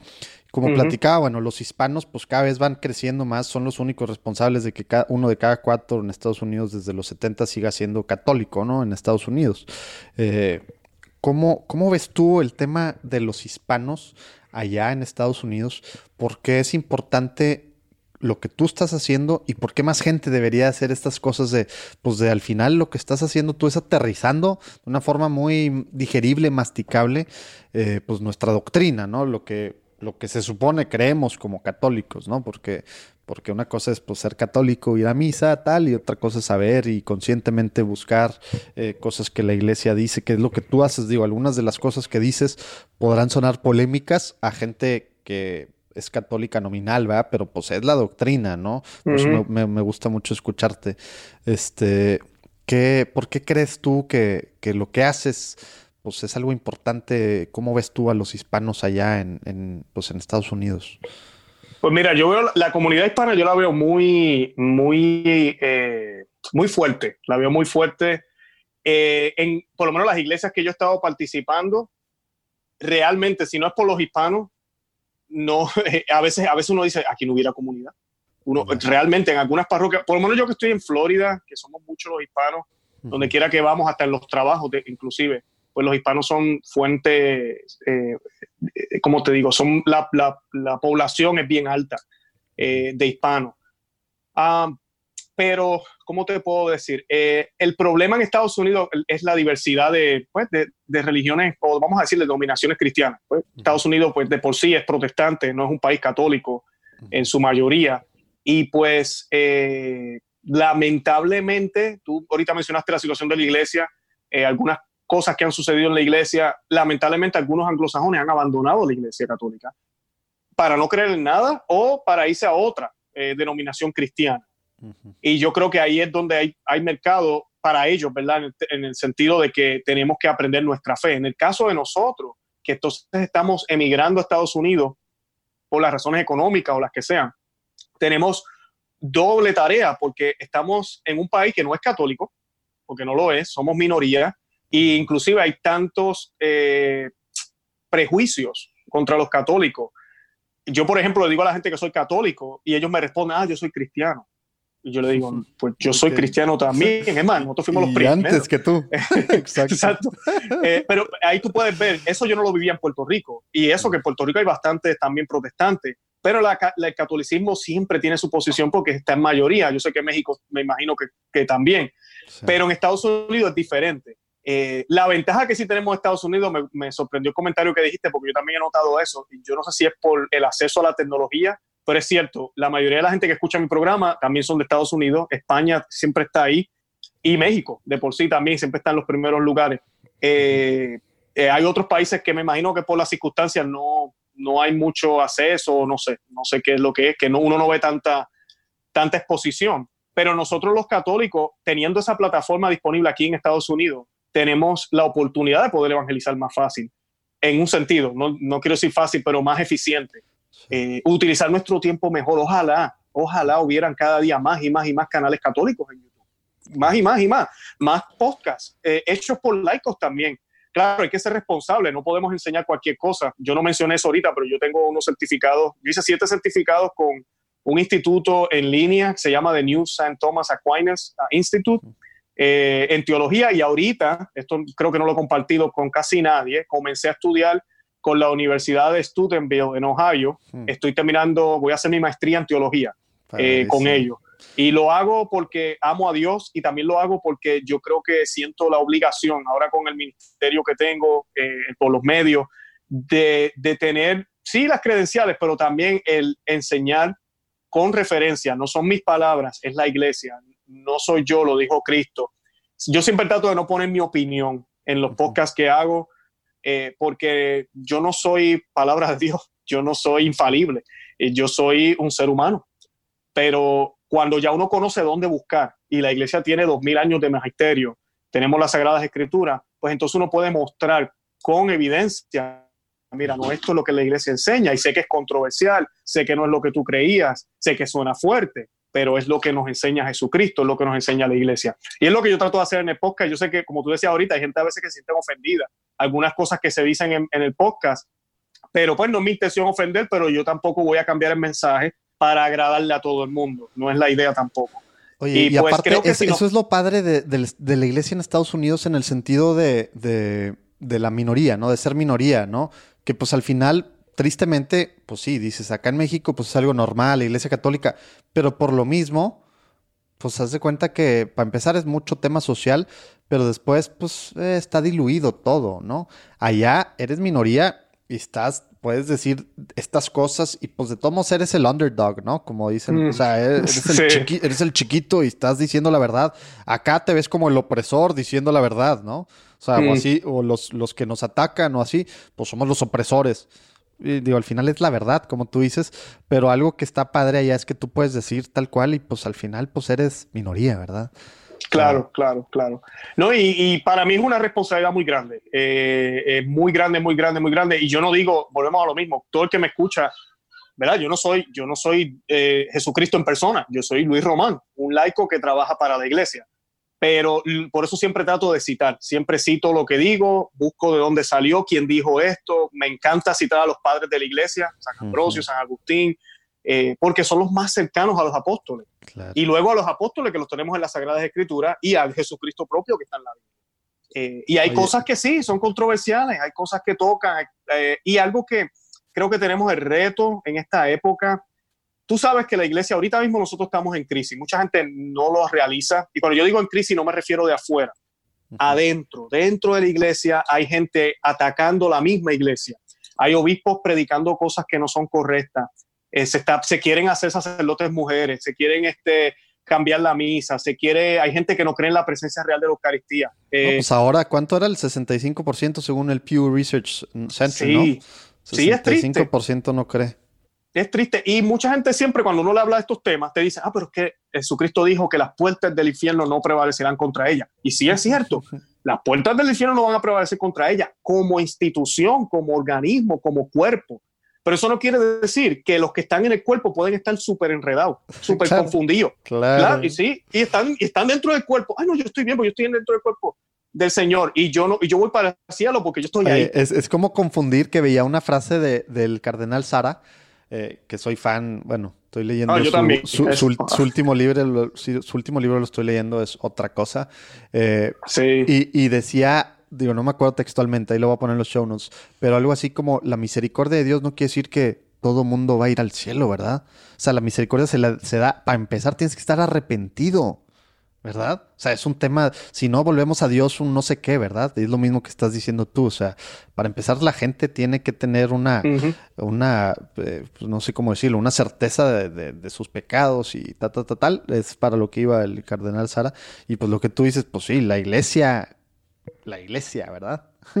la, la novia del cordero, no, no en la individual, los que integramos la iglesia, que desde el principio, si te pones a ver, pues digo, tú más que nadie es de saber, tú- pues todo lo, todos los problemas que ha habido, todos los papas, todos los obispos, todas las atrocidades que ha habido, y pues es gente dentro de la iglesia, ¿verdad? Digo, ha sido un Claro. obrero desde el principio, muchas cosas, ¿verdad? Obviamente no estoy diciendo de todo. Y por eso cada santo en diferentes etapas, pues han salido y han confrontado a los papas, a los obispos, y bájale aquí y tal, y se pelean, y pues no los quieren en su tiempo, y después pues son santos, ¿verdad? Sí, así mismo es, así mismo. Y es bien importante que eso se reconozca porque no se trata, por ejemplo, tú que estás hablando del cardenal Sara, yo sigo mucho al cardenal Sara, al cardenal Burke, no sé si has Ah, sí, escuchado de claro. él. Sí, sí, sí. Eh, También está este obispo que ahorita no para de salir en noticias, este Schneider. Ah, Eh, bueno, sí, por la carta aparte, ¿verdad? Sí, sí, no, este, ese señor eh, la tiene, como decimos en Puerto Rico, la tiene muy clara, como dice.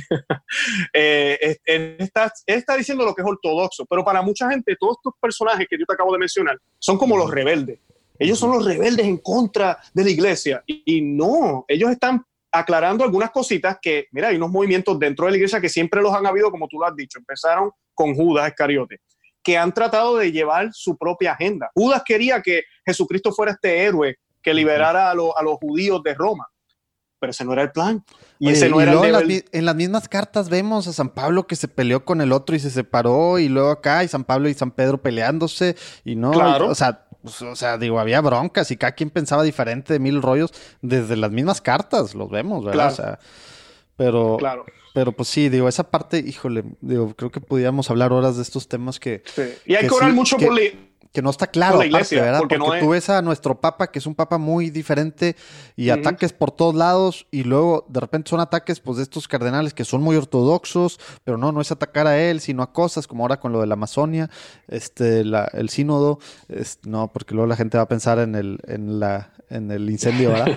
Este, Oh, sí, ya. etc- etcétera, etcétera. O sea, como que hay mucho, está muy revuelto todo, todo está muy revuelto. Entonces sí hay que orar muchísimo por la iglesia y lo que tú haces a mí se me hace padrísimo. Esto te lo iba a preguntar al rato, pero ¿qué tal si, a ver si puedes hacer memoria y nos puedes recomendar dos o tres de tus videos o podcasts eh, para que pongamos acá y que la semana en la que está saliendo esto eh, estemos compartiendo en redes sociales, aparte de, de que salgan los show notes, de temas así puntuales, a lo mejor por este estilo, ¿no? De, de aclarar, digo, por este tema, de aclarar ciertos temas que como católicos pues deberíamos, pero no sabemos. Eh, ¿Te acuerdas tú de unos dos, tres? A lo mejor este del New Age que dijiste, a lo mejor algún otro. El de? New Age es muy bueno. Te- y yo hice uno también que ese es controversial. Le digo que se, que Échalos, se, échalos. que, que se, ¿cómo es? Como que se preparen mentalmente. Se llama eh, eh, eh, El relativismo y Jesucristo. Eh, y lo hice basado en una de las cartas que Schneider eh, sacó. Estoy, le- leo la carta completamente en el, en el audio. El video se van a reír porque lo grabé en el carro. Eh, estoy sentado en el asiento trasero del carro. Eh, pero ese video me salió del corazón, de verdad. eh, y el Espíritu Santo pues me ayudó. Eh, porque sí, duele mucho cuando, por ejemplo, tenemos que orar mucho por nuestro Papa. Nuestro Papa, yo no digo que él es malo. Ningún Papa es malo. No podemos decir que el Papa es malo. El Papa es un ser humano. Y el Papa ocupa la silla más importante en la Tierra. En el planeta Tierra no es el presidente de Estados Unidos. ¿Para que eso se ha perdido? Es el Papa. El Papa es la silla más importante, es el vicario de Cristo. Y, y Cristo reina aquí en la tierra. Nosotros pensamos que Cristo va a reinar luego. No, el reinado de Cristo ya está aquí y él es el vicario de Cristo. Pero sabemos que el Papa tiene unas intenciones también de unificar algunos aspectos, algunas comunidades, y tal vez a veces, y es por eso que tenemos que orar por nuestro Papa, las palabras que se utilizan, la manera que a veces se lleva el mensaje, tal vez no es la más adecuada. A él se le ha acusado mucho de ambigüedad. Sí, Yo a veces- causa ruido, ¿ah? Sí, causa ruido porque algunas cosas no son claras. Pero yo sé que no es que él lo haga con toda la intención, yo no soy quien para juzgar, ninguno de nosotros somos quienes para juzgar qué es lo que hay en el corazón del Papa Francisco, porque el Papa Francisco es un hombre de Dios, él ha estado en la iglesia toda su vida, eso no podemos dudarlo. Y, y como yo le digo a las personas que a veces se alarman, nunca olvides, si él está en la iglesia es porque lo que él hace, él piensa que es lo mejor para la iglesia. Por eso es que cada misa se ofrece por el Papa, Exacto. para que el Señor lo ilumine, lo ayude, para que esas decisiones que él tome, ninguna vaya contraria a lo que realmente el Señor quiere. Pero Sí. puede suceder. Y eso no, quiere, eso no es motivo de decir, "Ah, el Papa, me voy de la iglesia. No. Se dijo algo, por ejemplo, hablo de la pluralidad de religiones. Eso fue muy, muy, y de ahí que yo hablo de eso en el, en el Ujú. podcast. Y hay que tener cuidado con ese tema, porque la única religión que, Jesús- que Dios quiere es la católica. Y eso podemos leer la Biblia, podemos buscar las escrituras cuando escuchen el podcast y verán. Esa es la realidad y mucha gente eso les choca. Dice, pero ¿cómo es posible que Dios solo quiere una religión y Dios no, eh, Dios no quiere que nos manifestamos de nuestra manera? No, por eso fue que mandó a su Hijo a morir en la cruz, para mostrarnos el único camino, la única verdad y el único que puede darnos vida. Sino para qué murió en la cruz. Él, él estuvo tan dispuesto a mostrarnos cuál era el único camino que murió en la cruz. Entregó su vida siendo Dios, que no tenía ningún deber de hacer eso, no tenía que hacerlo. Él es Dios. Él podía venir y hacer así, como hacen en la película de los Avengers, con un snap, y, ya se acabó, arreglé todo. Pero no, Dios es tan compasivo y tan misericordioso que quiere que pasemos por este proceso de discernimiento. Y qué mejor manera que ver la verdad que entregando la vida de mi propio hijo. So, entonces hay una sola verdad, una sola. No pueden haber pluralidad de religiones. Sabemos que el ente político de este documento también es bien importante. Y esa es lo que los que defienden al Papa dicen, que es más político. Pero Es que- entonces hay que tener Yo, yo no iba a ir por ese lado, digo, muchas cosas me están pasando por la mente y algunas me, me daban ganas de ya que se armara discusión así de este tema. No, y a, lo mejor, a lo mejor des- después estará padre esa parte, pero ahorita también por respeto a los que están escuchando no nos vamos a alargar mucho. Pero yo No. pensando, pensando, antes de ir, porque nos podemos ir por un rabbit hole, como dicen los gringos, ¿no? Eh, pen- pensando en, en la parte de que al final, pues el Papa es el pastor nuestro aquí, ¿no? Entonces, Claro. como que muchas cosas pastoralmente él, él las está diciendo y haciendo de una forma para acercar a más gente a su Grey, ¿no? Y ahí es donde, híjole, está bien complicado porque hace ruido con muchos de los que ya están alineados tal cual en muchos sentidos, ¿no? Me, me estoy viendo muy abstracto porque creo que hay muchos ejemplos que ha sido así, que pues a mucha gente muy ortodoxa adentro nos causa ruido. eh, y pues él está acercando a, la, a la Grey y ha cambiado pues algunas formas de pensar de gente, de mucha gente, ¿verdad? Que, que pues está acercando a la verdad, ¿verdad? Pero pues sí, es muy difícil estar ortodoxamente siguiendo el, el camino y bueno, todo lo que ha dicho, digo, el magisterio, eh, pues desde hace casi dos mil años, ¿verdad? Este, eh, entonces yo, yo como que mi, mi forma de verlo en estas cosas que a veces también pues me causan ciertos, ay, jole, ¿cómo se ha tomado esto? Que pues claro, aparte los medios pues aprovechan para, para cada uno sacar sus, sus notas así amarillistas y tergiversando un poquito y exagerándole y pues ya haz de cuenta que todo el mundo va a ir al cielo y no tienes que hacer nada, ¿va? Este, Sí, que- es verdad. pero, pero yo pensando, pues está haciendo el Papa, está esto, está haciendo, está tratando de ser un pastor, ¿verdad? Pero, pero también es esta diferencia que no sé si tengas y si sí tienes, nos puedes recomendar eh, algún, algún podcast o algo tuyo eh, en el que hablas precisamente de cuando se habla de la infabilidad del Papa, qué significa, ¿verdad? Porque a veces pensamos también eso, ¿verdad? Eh, el Papa siempre que está hablando está 100% correcto en la verdad y casi es ley para la iglesia, ¿verdad? Cosa que no es así, ¿verdad? Entonces. ¿no- ¿tú tienes algún material de eso que nos puedas compartir? Sí, hay un podcast, no creo que esté en YouTube, creo que está en podcast. Bueno, con que Eh, ahorita nos, nos pases el, el link y ahí lo vamos a poner. Sí. Los que nos están escuchando pueden meterse a las redes sociales nuestras, Facebook, Instagram, Twitter y bueno, en los show notes en la página en platicandoencatólico.com eh, Claro sí. para, para no seguirnos alargando en este tema que... Algo que, sí quería que sí decir, si me dan la oportunidad, Claro, nuestro claro, dale, trabajo como laicos es orar por el Papa. Ese es nuestro trabajo, orar por el Papa todo el tiempo, porque esto no es política, la iglesia no es una democracia, es una monarquía. Y el Papa representa en un sentido bastante político la persona del Señor, la persona de Cristo. Eso no quiere decir que Él es perfecto en todo lo que Él hace, y eso debemos entenderlo, pero el respeto todo católico se lo debe. Si usted no respeta la figura de la oficina de San Pedro, usted no puede llamarse católico. Así empiezan las herejías.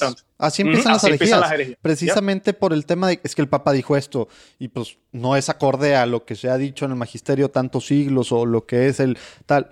Ya. Ah, entonces tú pues ya vas a ser la cabeza de, de Cristo aquí en la, en la tierra, del cuerpo de Cristo aquí en la tierra y pues ya empiezan tantas otras cosas a hacerse, ¿verdad?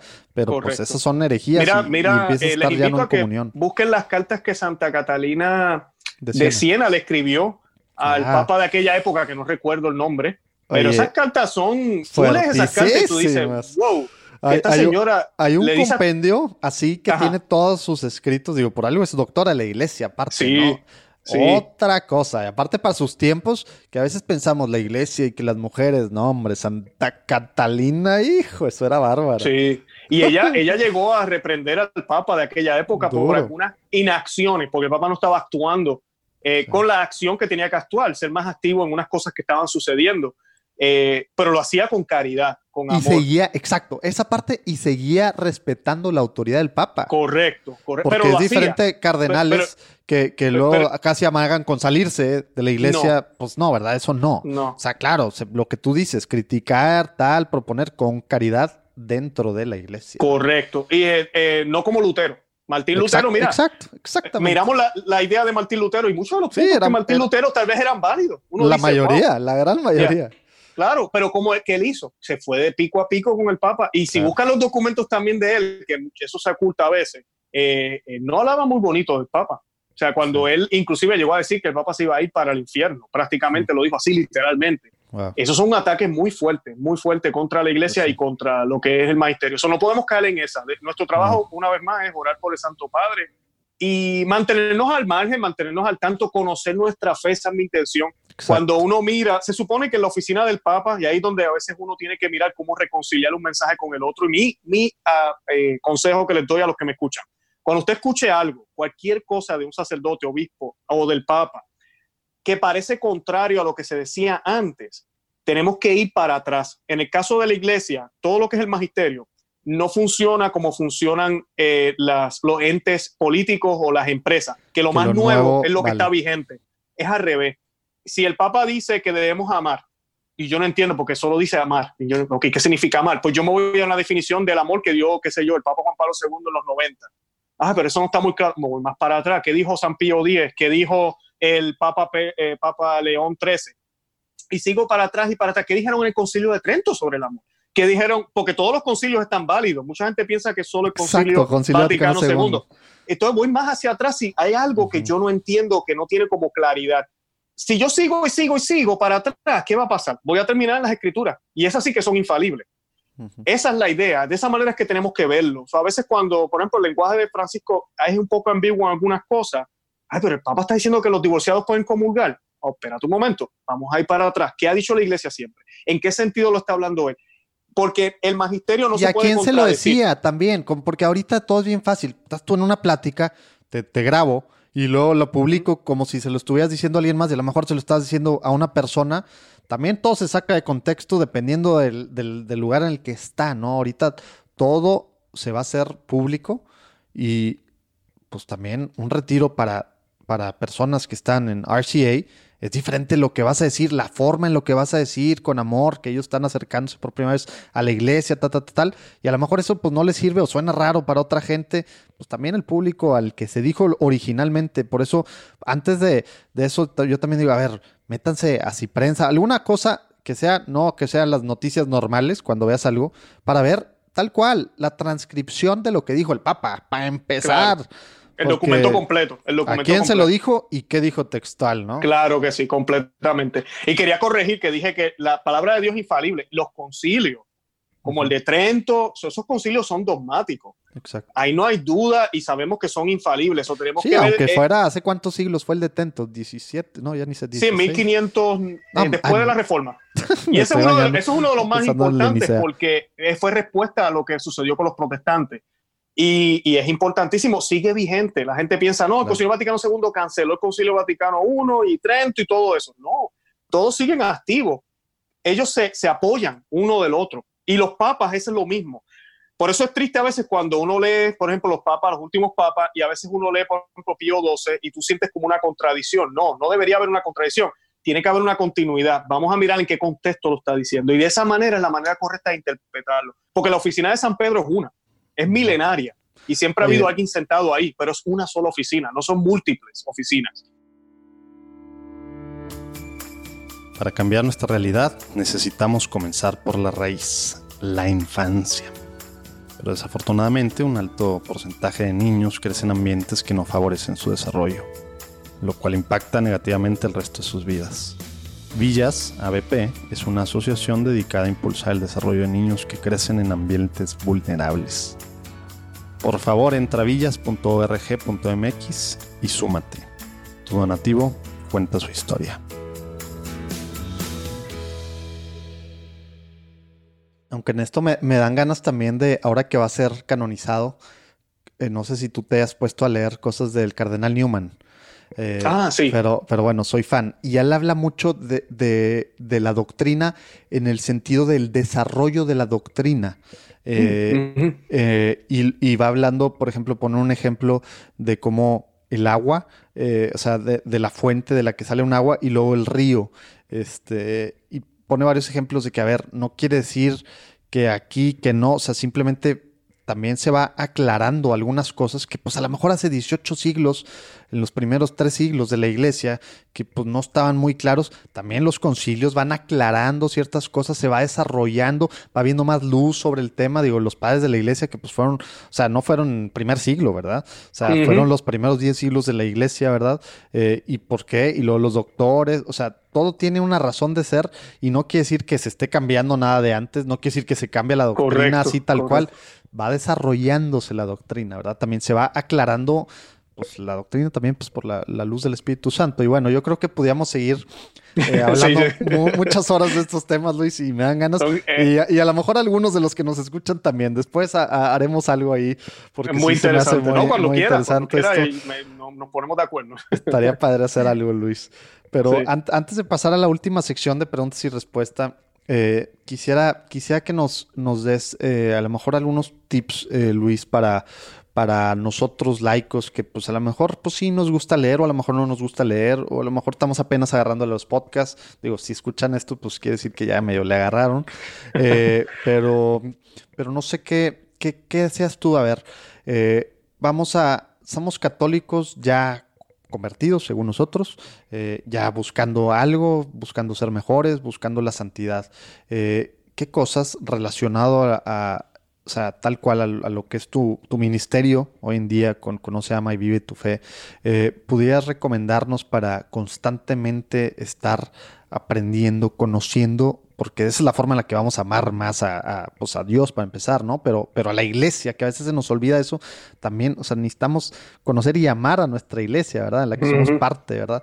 ¿Qué, qué nos puedes así? No, es- no la quise meter en las preguntas rápidas porque no, creo que no puede ser a lo mejor no muy rápida la, la respuesta, pero, pero creo que nos hace mucha falta, al menos a mí me, me da mucho, me causa algo gente que convertida, pero que no tiene intención de conocer más y de leer más o de, de alguna forma de conocer más a, a, pues a la doctrina, etcétera, etcétera.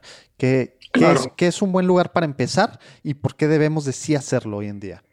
Claro que sí. Pues mira, primero que nada la oración diaria. ¿eh? Sin oración no podemos hacer nada. Hay que orar, hay que orar y hay que orar. Y no es solamente esa oración en la bañera, cuando estoy ¿verdad? duchando, los dientes, no. Es orar realmente. Eh, Santo Rosario para mí es importantísimo. Yo sé que a mucha gente le da pereza. Eh, Ay, Dios mío, el Rosario, ah, me va a morir. Hay que hacerlo. Hay que hacerlo. Oye, aparte, Eh, no dura tanto, o sea, son 15, 20 minutos, bueno, 20 minutos. Sí, 20 Bien. minutos, eso se 20 hace en nada. Y mucha gente dirá, pero no es dogma, no, no es dogma. Si tú no haces el rosario, no quiere decir que te vas a ir para el infierno. Nadie ha dicho eso. Pero si miramos a los grandes santos de la iglesia, todos rezaban el rosario. Así que si le funcionó a ellos, ¿por qué no me va a funcionar a, no me va a, funcionar a mí, verdad? No nos va a funcionar a nosotros. So, Eso es lo primero. Luego de eso, pues leer las escrituras. Eh, nosotros tenemos una ventaja en esta época. Tenemos muchas aplicaciones y cosas, pero yo recomiendo que lean una Biblia en papel, o sea, una Biblia, Biblia, física.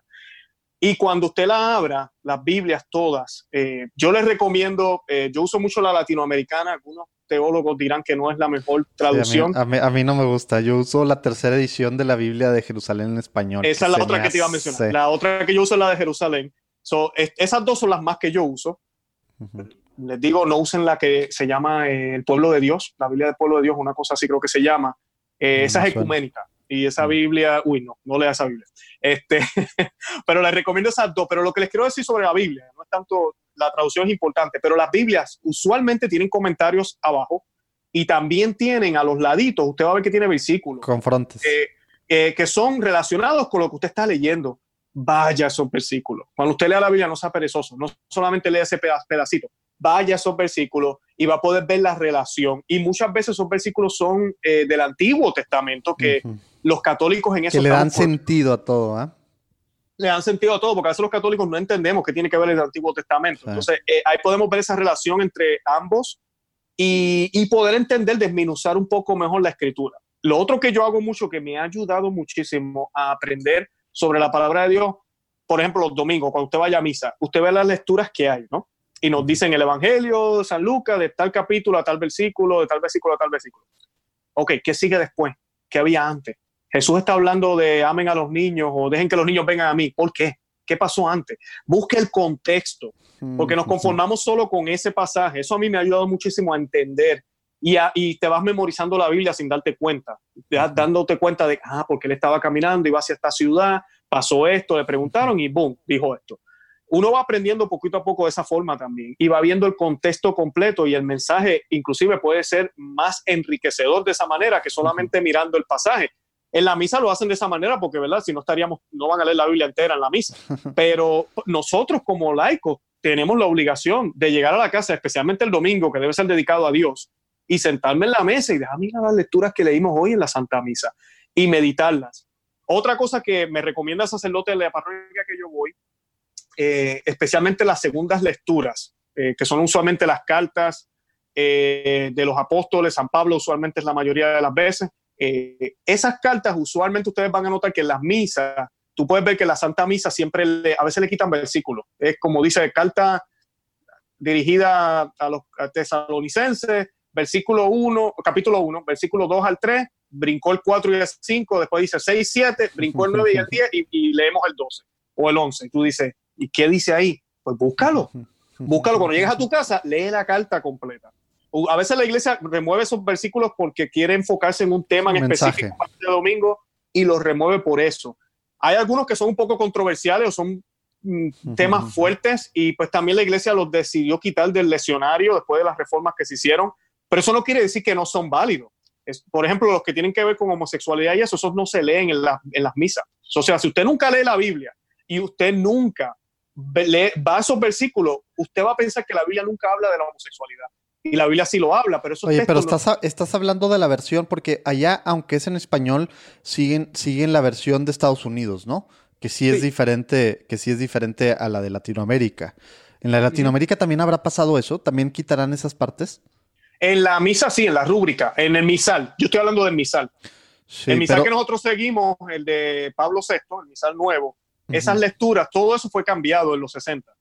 Y no es la misma rúbrica de, del último misal que fue, era el de Juan 23, de 1962. Sí, yo, yo me refería en cuanto a la, a la versión, digamos, de Latinoamérica que con Estados Unidos, o sea, también le quitaron los mismos versículos, dices tú. Sí, Sí, la traducción puede ser diferente. No sé si eso es lo que me estás preguntando. La, sí, la pensé que a lo mejor precisamente también, eh, también algunos de estos versículos sí se habían quedado dentro. No, no tenía claro sí. que, que también se le habían quitado en. Sí, no, y no lo tomen a mal. No estamos diciendo que la iglesia los está escondiendo, para nada. No podemos pensar de esa manera. Es por el mensaje que quieren transmitir. Pero lo que les estoy diciendo es, dejándoles saber, es que a veces la gente tiene el mal concepto y piensa que si yo voy a la misa todos los días, yo leo la Biblia completa. Y eso no es cierto hay muchísimos textos que no están en la rúbrica del, de, del misal, que es lo que seguimos para la Santa Misa, el año B y C, el ciclo A, B y C. No está toda la Biblia ahí. Nuestro trabajo como católicos también es leer la Biblia en nuestro tiempo. Y mi sugerencia, ya que esto está enfocado en ese tema ese domingo, por ejemplo, es que mira, mire los versículos que fueron, que no están incluidos y léalo y va a aprender algo. Puede ser que sea algo grande y usted diga, wow, mira, yo no sabía que decía eso. ¿Cómo puede ser que no sea gran cosa? No importa pero es parte del texto y así puede ver el contexto completo del, de, de lo que San Pablo o San Pedro, Santiago, de, de- de quien sea que escribió la carta, ¿verdad? Eh, quiso, quiso transmitir. Es una de las cosas que yo practico mucho, hago mucho y me ha ayudado a entender algunas cosas que yo no sabía o no entendía y me reta a buscar más sobre esa carta en específico y me doy cuenta de algunas cositas que no, no estaba mirando anteriormente. Eh, yo te puedo enviar el enlace, pero hay un documento, eh, ay Dios mío, ¿cómo se llama? Lo voy a buscar aquí, espérate. Que a mí me ayuda much- muchísimo, que yo utilizo todos los domingos también. Mi esposa me ve en el teléfono y dice, ¿qué tú estás haciendo? Eh, y se llama, Oye, a mí se me, hace, que- se me hace muy buena mientras lo buscas, se me hace muy buena esa idea. Digo, la verdad, yo, yo no la hago y, y voy a tratar de estar más al tiro y, sí estar haciendo eso.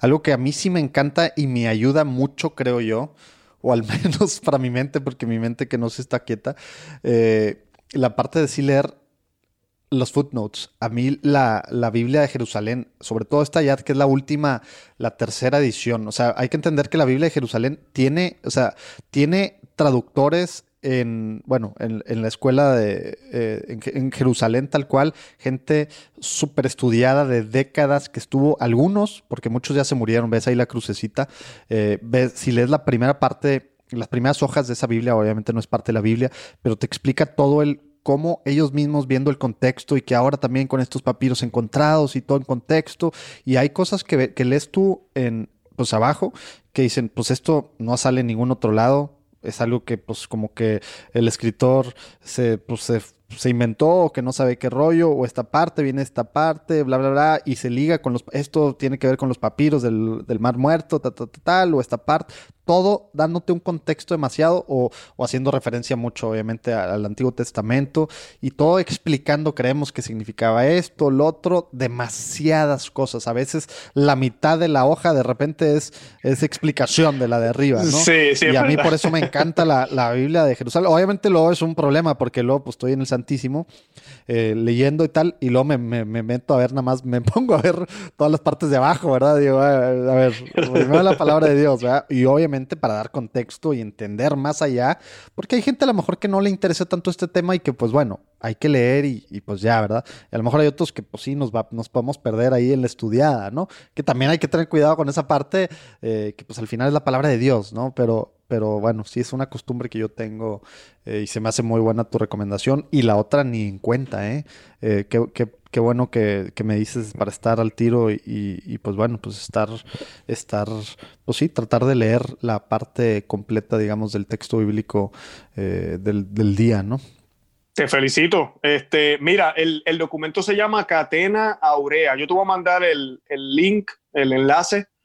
Eh, pero es un documento que hizo Santo Tomás de Aquino a petición del Papa de aquella época. Le, el Papa le pidió para aquella época, porque después de Santo Tomás de Aquino vinieron más padres de la iglesia, pero uh -huh. Santo Tomás de Aquino lo que hizo fue que colocó todos los comentarios de los padres de la iglesia hasta aquel momento para cada versículo del Nuevo Testamento, de los uh -huh. evangelios, disculpa, de los, de los evangelios. De, de los evangelios. Entonces, el link que yo te voy a mandar, el enlace, tiene cada, por ejemplo, dice Mateo, del Mateo 1, 2. Entonces tú le das ahí, ¿verdad? Aquí le estoy dando, yo lo tengo en el teléfono. Entonces te dice qué dijo San Agustín, qué dijo San Ambrosio, qué dijo no, San Juan Cristóstomo, sobre ese versículo nada más. Sí, ya estoy es, viendo, wow. Es increíble. Yo he aprendido tanto, esto yo lo uso wow. mucho para los programas. Yo me estoy para los programas, a veces la gente dice, ¿dónde Luis saca todo eso? Pues ahí está. Wow, Ese es mi secreto. Han de decir, este par de geeks, este par de nerds ahí, los que nos están escuchando, ahí los vamos a poner en los links. Es más, sí. vamos a, sí, lo vamos a poner y voy a, voy a, vamos a hacer un anuncio con esto, porque se me hace muy importante que va a estar saliendo en otros de los episodios del podcast. Yo ya nada más le piqué aquí en, en Catena Aurea. Eh, y sí, sí me, hay varias me, versiones, me estoy, hay diferentes links. Pero sí, ahí hay muchísimo, tú vas a aprender muchísimo, porque como wow. pensaban esos padres de la iglesia y son tan cercanos a los apóstoles, esa es la interpretación. Esa, así que debemos ver el texto, de ahí no hay duda. eh, y de verdad que es muy bueno, uno aprende muchísimo ahí. Eh, así que esa es una de las cosas que, que yo utilizo. Um, y lo otro es tener en cuenta, estamos hablando de nuestra alma, pues yo que soy gerente, yo me ocupo también de, de, de estar pendiente a mi trabajo, de tener mis reportes bien, usar las herramientas que me dan. Para mí eso es importante porque yo no quiero perder mi trabajo. Uh -huh. uh, eh, te pregunto, les pregunto a la gente que me escucha, porque yo sé que, eh, yo sé que muchos de los que nos escuchan están claros en esto, pero cuán importante es tu alma para ti.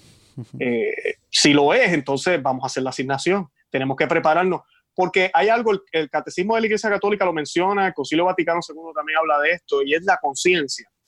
Eh, Santo Tomás de Aquino también habla de la conciencia muchísimo. Y a veces tenemos que tener cuidado con la conciencia, porque la conciencia necesita ser educada, adiestrada, Exacto. eh, enseñada. Exacto. Porque a Y- veces pensamos que es como Pepe Grillo, ¿no? En el, ¿cómo, se llamaba? ¿Dónde era Pepe. Grillo en Pinocho, no? Que es algo ahí externo y que pues ahí está ya. Y ya tenemos Claro. la conciencia porque después del bautizo Dios, Dios la, pues, pues nos la metió y automáticamente sabemos, tenemos conciencia de qué es el bien y el mal en cada circunstancia de nuestra vida. No, no, no. Claro, claro. Y a veces la gente se preguntan, porque hay personas que me dicen, Luis, yo voy al Santo Sacramento, voy a la capilla del Santísimo, eh, leo la Biblia, eh, ha- hago oración, pero yo tomo malas decisiones. No sé por qué, qué me pasa, Dios no me está hablando, yo no lo escucho. Y es tal vez eso, es falta de realmente estudiar con claridad lo que estamos aprendiendo, porque si tú lo haces de esa manera, tú sabes lo que es bueno y malo en términos de definiciones. Tú sabes que, por ejemplo, mirar a una muchacha con malos ojos, eso está mal. Y, y eso te empieza a, a adiestrar la conciencia. Cuando vengan esas tentaciones, tú vas a saber reaccionar o tomar una decisión en acorde a lo que tú crees. Pero si tú no tienes eso en claridad o tienes ideas confusas, no, por la vista no entra nada, el cuerpo también lo creó Dios, que tiene de malo mirar a esa muchacha, pues, ¿qué va a pasar? Vas a hacer cosas que van en contra de lo que el Señor nos enseñó, porque tienes unas ideas muy, muy bajas, unas ideas que no son en acordes con la escritura en tu cabeza. Por eso a veces yo tengo mucho cuidado cuando la gente me dice, escucha la voz de tu conciencia, escucha la voz de tu conciencia. Bueno, depende. Si estás en gracia y estás estudiando y tienes esa conciencia maestrada, Sí, Dios porque lo, si, si te da paz, quiere decir que viene Dios. A ver, a ver, a ver. El desconocimiento también puede dar paz y puede estar haciendo un pecado completamente, ¿verdad? Correcto, correcto. Y el catecismo de la Iglesia Católica, el, el último, eh, te- lo dice muy claro. Dice que nosotros tenemos que eh, educarnos, tenemos que amaestrar nuestra conciencia. No es simplemente escuchar la voz. Ahora, ya cuando esa voz hable, si tú estás en gracia, hazle caso. porque posiblemente el Señor está utilizando todo lo que tú tienes, todo lo que has adquirido, gracias a su iglesia, a los sacramentos, gracias a que el Señor te ha dado esa oportunidad de poder leer su palabra para guiarte. Y sí, escúchala y déjate llevar por eso, ¿verdad? Porque tenemos que aplicar lo que aprendemos también. Pero si no lo estás haciendo de esa forma, posiblemente la conciencia lo que te está dictando es cosas de, como decíamos ahorita, el, el hombre viejo, como eras tú antes. Y empiezas a hacer cosas que no están bien y no son coherentes con el Evangelio. Y lamentablemente yo creo que hay gente que cae en esa trampa y ahí es donde viene este problema, ah, pero esto no funciona, nah, Dios no me escucha. Y, y o dejan la iglesia, o dejan de creer, o Y- su fe se enfría. Y eso, ¿sabes Porque- qué, por, qué pienso yo también? Que tiene mucho que ver porque a, que a veces no, no leemos bien a San Pablo, sobre todo, bueno, y otros padres de la iglesia, como que el tema de la carne. O sea, tú estás hablando del hombre viejo y estás hablando precisamente de, esa parte que a veces como que es el bien y el mal, ¿verdad? O sea, Dios y pues Satanás. Y también, o sea, la carne, el hombre viejo que seguimos trayendo, contra el que luchamos todos los días, y no estoy hablando de un tema dualista así, de, eh, sí, digo, pues somos, somos las dos cosas al mismo tiempo en uno, ¿verdad? Alma, alma y cuerpo. Pero estoy hablando del tema de la carne en el sentido que San Pablo lo dice, que nos, pues al final, pues nos llama al pecado, ¿verdad? Eh, y, y nos llama, quiere decir también acá, ¿verdad? En la, en la mente, ¿verdad? Eh, y a veces esa parte no, no la como que se nos olvida y todo, pues es que Dios no, o es que el diablo, pues sí, pero la carne tiende para este lado, ¿ah? Y eso se nos olvida Claro. y la carne hay que educarla para empezar de, digo, en la mente y en la práctica, en hábitos humanos, en, ta, ta, ta, en mil cosas, porque pues la carne, por más que sepas y que creas y que ores y lo que sea, la carne tiende para el otro lado. Claro, claro. Y por eso la iglesia siempre enseñaba, y, y ahí es donde viene la confusión a veces. Por ejemplo, el ayunar, el abstenerse. Exacto, exacto. La exacto. gente piensa, no, si yo, si yo no me abstengo de carne, voy para el infierno. Esos católicos piensan que la carne es Viernes Santo. No, no es eso. El punto no es la carne. El problema no es la carne. El problema es el, el, el amaestrar, vamos a Exacto, decirle, controlar exacto. esa carne.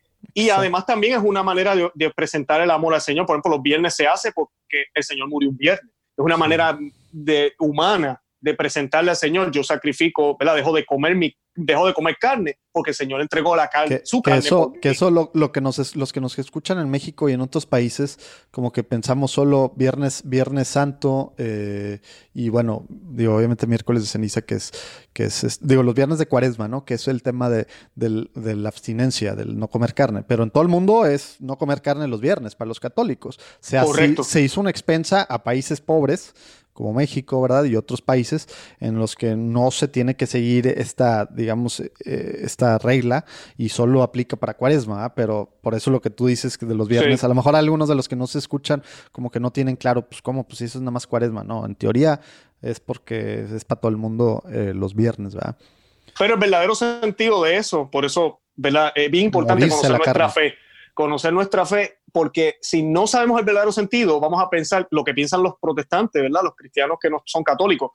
Eh, ah, esa gente son más supersticiosos. Lo que, lo que el pecado no es lo que entra, es de lo que sale. El mismo Cristo lo dijo. Nosotros sabemos eso. Los católicos sabemos eso. Ese no es el razonamiento detrás de esto. Es otra cosa. Es poder controlar nuestro cuerpo, es poder ofrecerle algo al Señor. Yo lo hago con toda la intención. No es porque yo crea que la carne es mala. Yo lo hago con toda la intención. Yo no quiero comer carne hoy porque yo quiero ofrecerle este regalo de amor al Señor.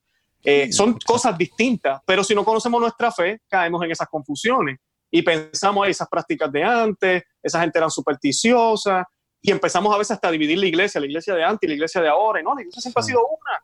Eh, y es el mismo entendimiento, pero eso es, es lo que hablábamos ahorita de la confusión, es el demonio que utiliza todo esto para confundirnos, así estemos dentro de la iglesia. Por eso es bien importante a los que me escuchan, tenemos que conocer nuestra fe. No hay forma de, como yo les digo en el podcast, tú no puedes amar lo que no conoces y jamás vas a vivir o, o, lo que no amas. O sea, empieza por conocerla, luego empiezas amándola y terminas viviéndola por ende, porque la amas.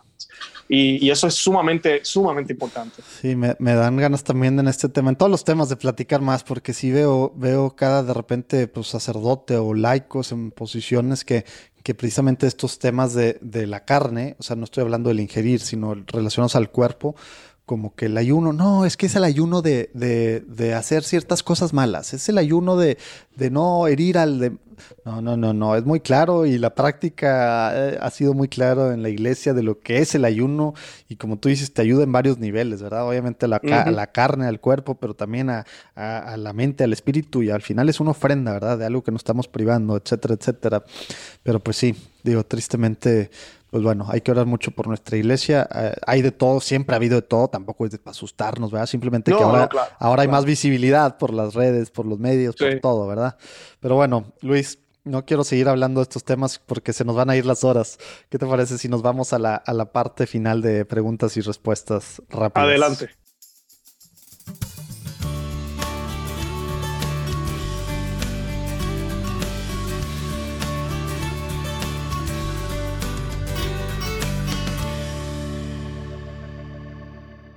A ver, Luis, platícanos cuándo fue la primera vez que tuviste una experiencia espiritual, qué edad tenías y qué fue concretamente.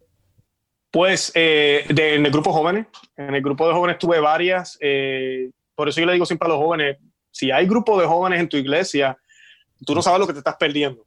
Eh, de verdad que sí tuve experiencias en oración, sentir al Señor, conocer al Señor en el Santo Sacramento por primera vez. Recuerdo una experiencia que tuvimos en un retiro que hicimos en un, en un lugar aislado, era como un bosque. Ujú. Y recuerdo que hicimos una fogata en la noche, los jóvenes, y estábamos ahí cantando, hicimos el Santo Rosario, y recuerdo, todo el mundo que estuvo ahí lo sintió, que en cierto momento se sintió un olor a rosa, Ahora, y todos lo sentimos, y ahí no habían rosa. Eh, que son regalitos que el Señor da, ¿verdad? Eh, Yo siempre batallo para creer esas cosas, siempre Sí. batallo. Y varias gente me ha eso. platicado cosas así de olor a rosas. Y un amigo me acaba de platicar un tema de sanación que tuvo hace algunas semanas. Y que en su capilla de su, de su casa. Y batallo, humanamente batallo en creer esas cosas. Sí, pero no, nuestra fe no se puede quedar ahí, ¿verdad? Esos son regalitos Claro. que el Señor nos da, eh, experiencias que el Señor nos da y lamentablemente a veces después de esas experiencias hasta caemos en el pecado, lo cual no hace sentido, ¿verdad? Pero este, No, por ejemplo, precisamente por lo mismo, porque no nos podemos quedar ahí, exactamente. correcto. Eso debe Y ser tenemos la- que lo que te movernos, dé tenemos ganas que para seguir caminando. Exacto. Sí. Sí, pero esa, esa fue la primera experiencia así que tuve como tal. Órale. Oye, Luis, eh, ¿tienes un santo patrono, un santo favorito? Pues mira, yo estoy enamorado de dos papas. eh, y no son de los últimos. Uno de ellos es Papa León XIII, que lo mencioné ahorita, Ah, y Papa Pío X. San Pío X es santo. Que a veces la gente se olvida que hay otro Papa Santo en el siglo pasado. No es solo Juan Pablo II y Juan XXIII, también tenemos a San Pío X, o San Pío X, como le dicen. Sí. Eh, de él estoy enamorado porque gracias a él tenemos la misa diaria, era muy eucarístico. Parece- Antes de, de él, no, la misa no se, se, se hacía en algunos lugares, pero no siempre se hacía diariamente o todos los días. Y él era muy mariano, muy mariano, y luchó mucho contra cositas que hoy en día vemos en la iglesia, eh, eh, estas ideas modernas de interpretar la escritura. Por ejemplo, el, el decir que no hubo el milagro de los panes y decir que eso fue un compartimiento, no Ah, hubo sí. ese día. Él batalló mucho contra eso en su época y pues por eso lo admiro mucho. Siento muy, leo los documentos de él y siento ese, como esa afinación con él. También este, vivo enamorado de, de Padre Pío.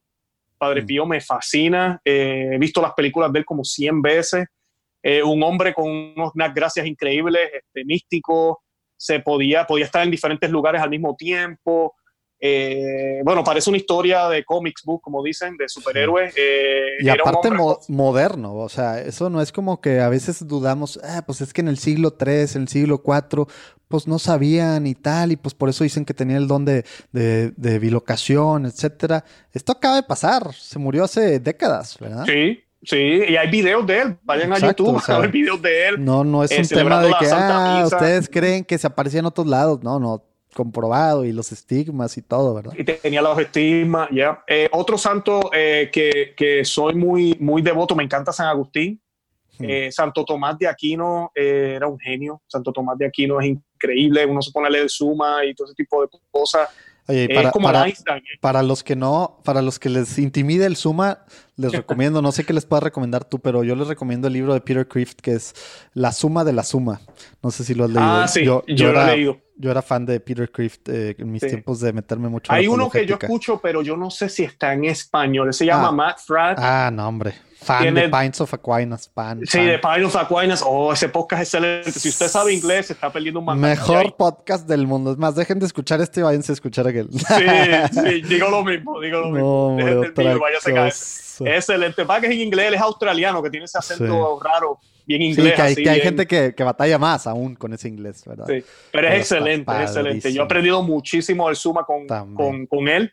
También Taylor Marshall, yo lo escucho también Mm. eh, acá en los Estados Unidos y él habla, él habla mucho de Suma también. Eh, pero ya, Tomás de Aquino es uno de los santos. Tengo varios. Yo inclusive no tengo las medallas aquí. Yo cargo con cinco medallas, cinco o seis. Yo siempre me las pongo en el bolsillo. Todos los días yo voy ¿Por con qué? ¿Por mi qué? pandilla. Esas son mi pandilla de santos que anda conmigo. O sea, pero, pero, por ejemplo, para el tema de, de- digo, no creo que muchos protestantes nos escuchen, eh, Ujú. pero, pero ¿por qué traerías, por qué te sirve a ti? ¿Por qué crees que es bueno? ¿Por qué crees que, o sea, que deberíamos de otros hacer eso mismo? Y no caer en el tema de la religiosidad popular de sobo al santito, tengo para protección y ya no hago nada más, pero tengo mi estampita que me protege. No, sí, para nada es eso. Eh, yo lo tengo, es como un recordatorio. Tengo, tengo una medalla de San Pío X, tengo una de Juan Pablo II, porque también admiro mucho a Juan Pablo II. Eh, tengo una también de esa, es Sor Faustina, eh, La. Divina Misericordia, yo soy devoto a la Divina Misericordia y la Divina Misericordia me llevó al Santo Rosario. Eh, siempre tengo un testimonio sobre eso y, y, pues es Yo creo, una de que, mis santas. yo creo que de las santas pues, nuevas, por así decirlo, es de las que más he escuchado yo testimonios así, tal cual, que o a la Eucaristía o al Rosario, sobre todo a la Eucaristía, como que este sentimiento de, de, de que les cae un 20 a través de ella. Sí, sí, qué bien, qué bien. Y tengo, ya te mencioné a Sol Faustina, eh, Padre Pío, tengo la medalla de Padre Pío, Juan Pablo II, Pío X, y esto, no estoy seguro, la quinta se me olvidó. Dios mío, ¿cuál es el otro santo que yo tengo ahí? Oye, pero entonces las traes Oh, por... Ma- Ah, María. Teresa de Calcuta, disculpa. Ándale, Santa, la Madre ya, Teresa. eh, sí, porque después de San Agustín no tengo una medalla, no tengo tampoco una de Tomás de Aquino. Yo creo que se pueden Creo conseguir. que si nunca he visto, ¿eh? No, es difícil que esos grandes santos conseguir. La, la de San Pío X la conseguí usada, ni siquiera Mm. ya sale. Eh, la, la- la conseguí usada por eBay, creo que fue que la encontré. Eh, pero entonces son un recordatorio para ti. Eh, sí, son un recordatorio para mí. Yo razón. las tengo en mi bolsillo y espiritualmente yo sé por fe, porque yo los invoco a ellos en mis oraciones, que ellos me acompañan todo el día, interceden por mí, por Mm. mi familia, por las intenciones que yo le ofrezco. Eh, ¿verdad? Nosotros creemos en la comunión de los santos Y sí, todos los santos oran por la iglesia, pero es bien importante nosotros también orarle directamente a ellos, no porque ellos me conceden la petición, sino porque ellos interceden y le llevan mi oración de una manera más agradable al Señor, porque ellos están al ladito de Él, igual que la Santísima Virgen también. Eh, y pues esa, esa es la, mi intención cuando los llevo conmigo en mi bolsillo. Eh, todas las mañanas yo cojo, los pongo en mi bolsillo y yo sé que ellos andan conmigo para arriba y para abajo. Nice. Sí. Oye, oye, Luis, ¿qué es ser católico hoy en día? Ah, ser católico es ser perseguido, rechazado, es no ser aceptado, eh, sentirse como fuera de grupo. Yo creo que ese sentimiento los que vivimos el catolicismo lo tenemos a cada rato, vamos a los lugares, ir afuera al mundo, a veces hasta ver la televisión y darse cuenta que el mundo se ha ido por otro lado y como que uno dice, yo no soy de este planeta y yo creo que eso es ser católico, ser católico. Y, y no, y tener la Eucaristía es lo más bonito, Eh, los sacramentos. Sin eso no pudiéramos. Claro. Por eso sigue viva la iglesia, ¿verdad? Amén. Oye, ¿tienes alguna oración eh, que te guste pues, orar, rezar de forma, de forma habitual que nos pudieras compartir? A lo mejor está larga y nada más dices tal oración, o a lo mejor es una ejaculatoria más cortita o algo así que, que, que nos quisieras compartir. Pues, eh, bueno, el Santo Rosario es la primera, por eso ya múltiples oraciones juntas, ¿no? Eh, la devoción de Santo Rosario, pero ¿verdad? Se le llama la oración. eh, es santo, eh, me encanta el Santo Rosario. Pero una, una oración que a mí me gusta mucho decir y, y me gusta decirla en latín y la hago en época mucho es Santa María, ruega por nosotros, pero digo ora pro nobis. Yo creo es preguntar, ¿por, por qué la decías en la, ¿por qué dices siempre en latín? Pues porque el latín, ay, no quisiera hablar del latín ahora, pero el latín tiene un poder sobre el demonio también, eso Mm, está, ya. la iglesia siempre ha enseñado eso, Eh, no podemos olvidar que cuando Cristo murió en la cruz, habían eh, tres idio- idiomas en, el, en la cruz, estaba, decía, este es el Mesías, ¿verdad? Este es el hijo, eh, no, este es el rey de los judíos, y Ujú. estaba en latín, en arameo y en hebreo. Y, y, esta- y estaban esos lenguajes porque eran los lenguajes que se hablaban en esa época. Y, y esos lenguajes de por sí, el, el arameo, si no me equivoco, era el que usaban los, los judíos para la liturgia, o todavía usan, no sé. Y nosotros eh, eh, colocamos el latín. Por eso lo digo en latín, lo digo de esa manera porque pues es, es el lenguaje de la iglesia, lo sigue siendo. Y pues además de que pues recientemente he estado también, eh, llevo ya un tiempito tomando la misa tridentina, la tradicional, los viernes. Me, me da Eh, tantas ganas de hacer algo acá y acá casi no hay de eso, hombre. No, eso no, acá tampoco hay casi. Yo tengo que viajar, yo trabajo cerca de, de Tampa y en una ciudad de acá. Y en Tampa hay una iglesia diocesana de la diócesis que ellos hacen la misa tridentina todos los días, eh, lo que le llaman la misa baja. Eh, Y ahí voy todos los días a las seis y media de la mañana y después me voy para el trabajo. Voy los viernes, disculpa, no todos los días, voy los viernes. Los domingos no tomo misa tridentina, pero voy a una parroquia que es bastante tradicional también. La hacen de espalda, no de espalda, mirando al Señor. Eso de espalda está mal dicho. Eh, la hacen mirando al Señor y pues una misa también muy, muy reverente. Um, pero el latín me he enamorado de él por la manera en que, pues la iglesia siempre se- ha comunicado de esa manera. Es la forma en que yo estoy seguro que los santos le decían Santa María, ora pro nobis. Y yo digo, pues yo me quiero ir a unir a los santos. No hay nada de malo decirlo en español, no hay nada de malo decirlo en inglés o el idioma que sea. No estoy diciendo eso. Pero si lo podemos decir también en latín, ¿por qué no? Y pues yo rezo mi rosario en español, no lo rezo en latín. Pero me gusta cuando hago algunas cositas as- eh, eh, que en la oración me gusta decirlas también en latín si puedo. Lo poquito que sé de latín. Muy bien. Oye, Luis, eh, ¿algún tip práctico que le puedas dar a, pues, a los católicos que nos escuchan, que en su mayoría son, pues somos laicos, ¿verdad? También hay, nos, nos escriben religiosos, sacerdotes, eh, obispos, etcétera, pero la mayoría pues son laicos. Alguien que hoy en día quiere ser santo, ¿qué le recomiendas? Una cosa práctica que pueda hacer en su día a día.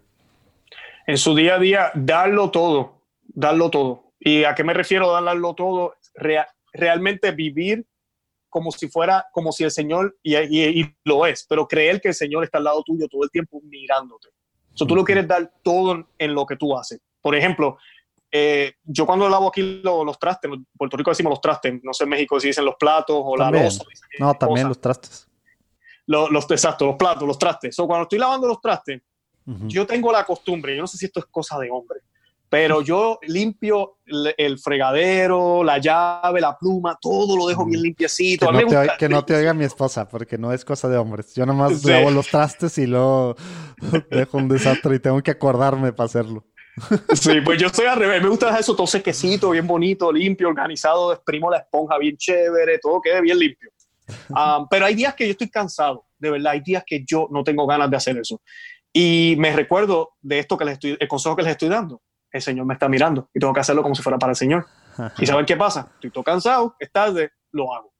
Y yo sé que suena tonto el ejemplo y dirán, ah, pero ¿qué tiene que ver los trastes con la santidad? Bueno, si lo hago con los trastes, que es algo sencillo, lo voy a hacer también con lo más complicado. Porque si no lo hago con lo que es sencillo y fácil, ¿cómo yo voy a hacerlo cuando me toque contestarle a alguien si me, me, me dio un insulto o darle un servicio a un empleado o con el jefe o en la iglesia?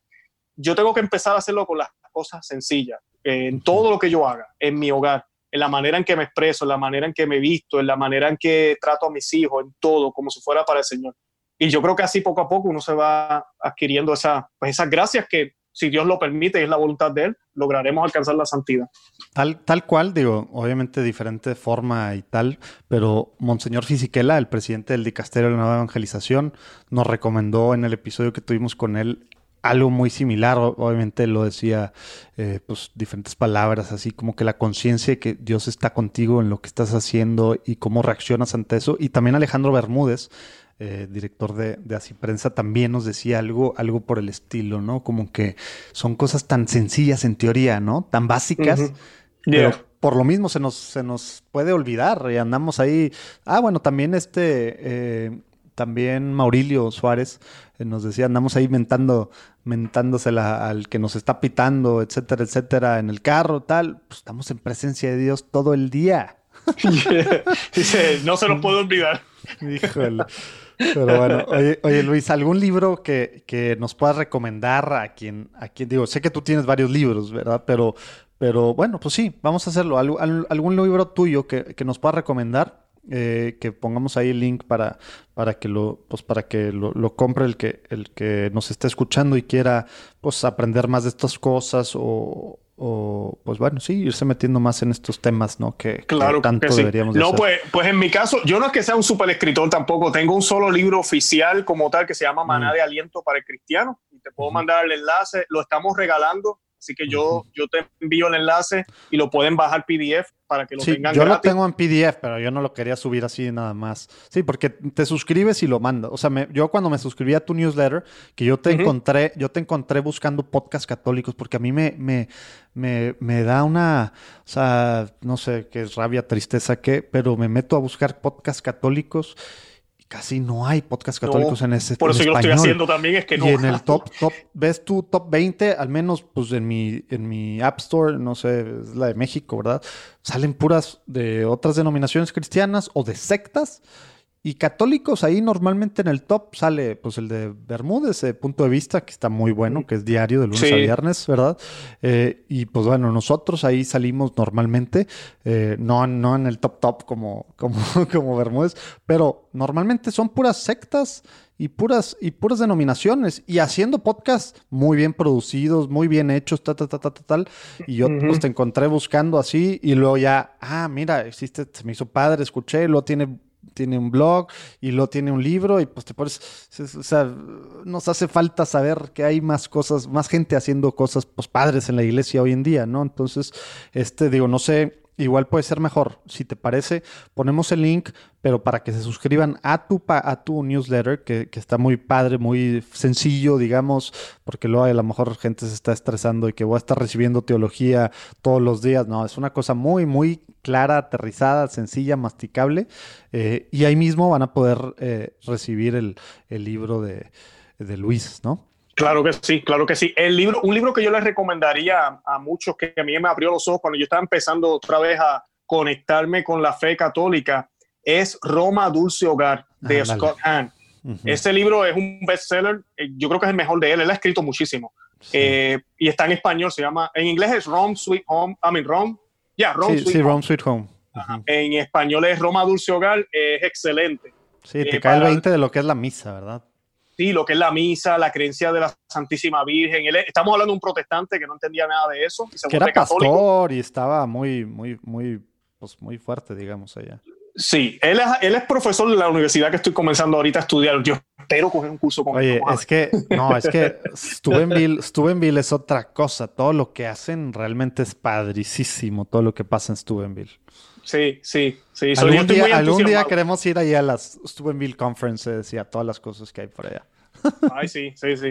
Pues, eh, no, yo he leído varios libros. Hay uno que se llama, de él también, La Cena del Señor. Se lo Ah. recomiendo. Es excelente. ¿No es la cena del cordero? ¿No es la cena del cordero? La Cena del Cordero. La Cena del Cordero. Tienes razón. Gracias. la Cena del Cordero. Eh, también hay uno de C.S. Lewis, Las Cartas de Del Demonio a mayor su a su, sobrino. a su sobrino.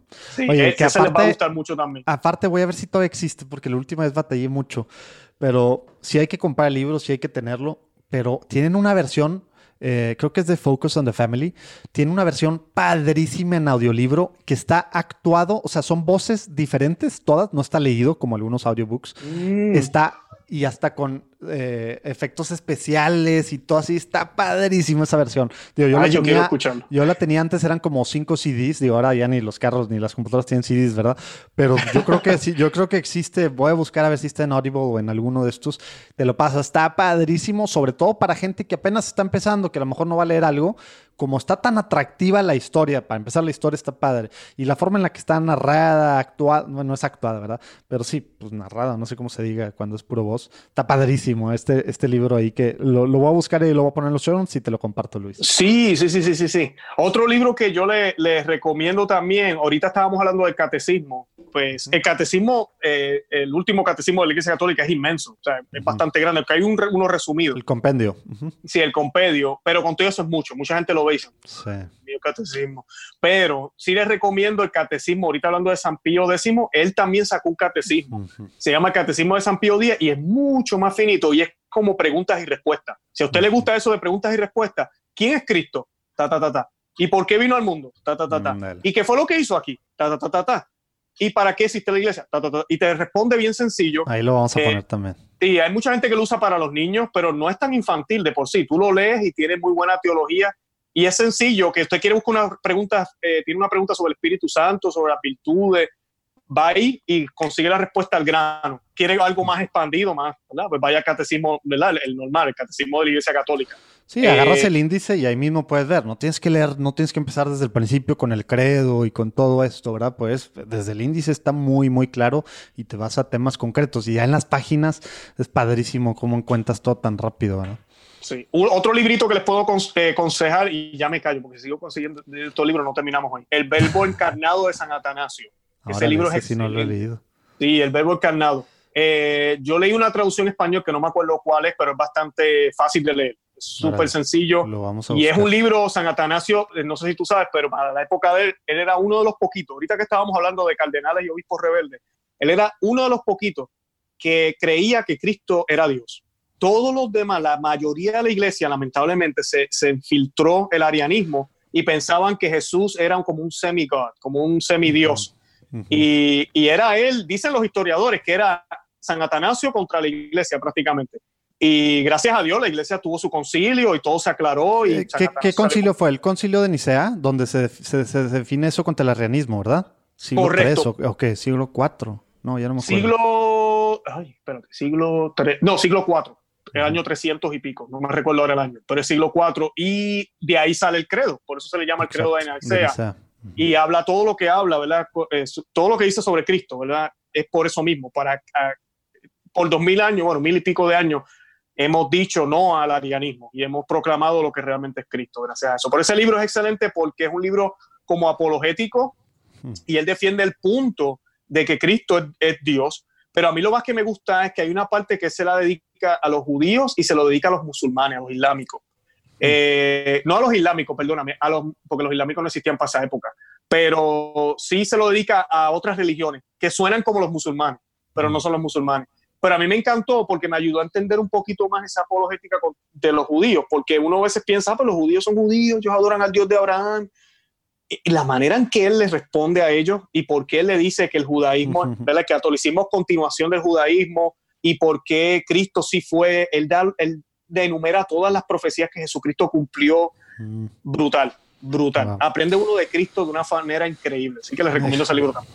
Pues qué peligroso, porque ya nos diste muchos libros ahí, ya no sé cómo, pero ahí lo voy a agregar en mi, en mi carrito. Este, y pues bueno, ahí lo, lo, comentaremos, Luis. Pero ya, ya, tengo, ya tenemos mucha tarea. Oye, Luis, ¿crees, ¿crees que nos faltó preguntarte algo más antes de terminar? ¿O quisieras eh, decir algo, algo para finalizar? Eh, bueno, para finalizar, primero, pues que busquen mi canal, busquen mi ah, claro. aprovechar. No, no, no, claro. Que, vamos a dejar los enlaces ahí, lo hacemos con mucho amor, con mucha humildad. Como mencionaba, yo no soy sacerdote, soy un laico, igual que posiblemente la mayoría de la gente que escucha tu podcast. Eh, y nos estamos eh, apoyando mutuamente. Somos la iglesia, queremos aprender, queremos eh, educarnos y conocer lo que Cristo realmente nos enseñó. Y, y, es una tarea que eso es lo que queremos hacer. Queremos que los católicos estén preparados para poder ir allá afuera y evangelizar al mundo, más en estos tiempos de oscuridad donde todo lo que era bueno ahora es malo, todo está como, como que la moneda se volteó, todo está al revés y nosotros no podemos sucumbir porque pues nuestra alma es la que está en juego, pero debemos que con amor y con más, y más que eso, con nuestro testimonio, realmente mostrar que Cristo es, la, es el camino. Y, realmente, como tú dices, por, por, lo mismo que estamos en medio de esta oscuridad, eh, como también nos, recordaba mucho en, el episodio Alejandro Bermúdez, eh, digo, desde el Concilio Vaticano II era muy claro, ¿no? La profecía de los laicos, ¿no? Por eso está padrísimo que gente como tú, laico, estés agarrando este papel que tradicionalmente, al menos latinos, pues como que, pues déjaselo a los padrecitos, ¿no? No, no, no, no, no, no. Tenemos que ponernos las pilas y, y ya, eh, precisamente por cómo está toda la cosa, pues los laicos tenemos que agarrar esos papeles también y y a lo mejor es forma más fácil que el mundo escuche o que otra gente nos escuche y precisamente por la forma en la que dices las cosas, eh, pues a lo mejor es más fácil que, que a ti te, pues digamos que gente se abra, abra sus oídos espirituales para, para con, contigo como instrumento, ¿verdad? Porque como tú dices, no es, no es escuchar lo que Luis piensa, cree el editorial de Luis, ¿verdad? Es, es lo que Luis, Luis siendo instrumento pues de, de, todo lo que ha dicho y ha, ha, sido pues la iglesia, ¿no? Entonces, bueno, te agradezco mucho lo que, pues todo lo que estás haciendo, Luis, padrísimo. Eh, soy fan.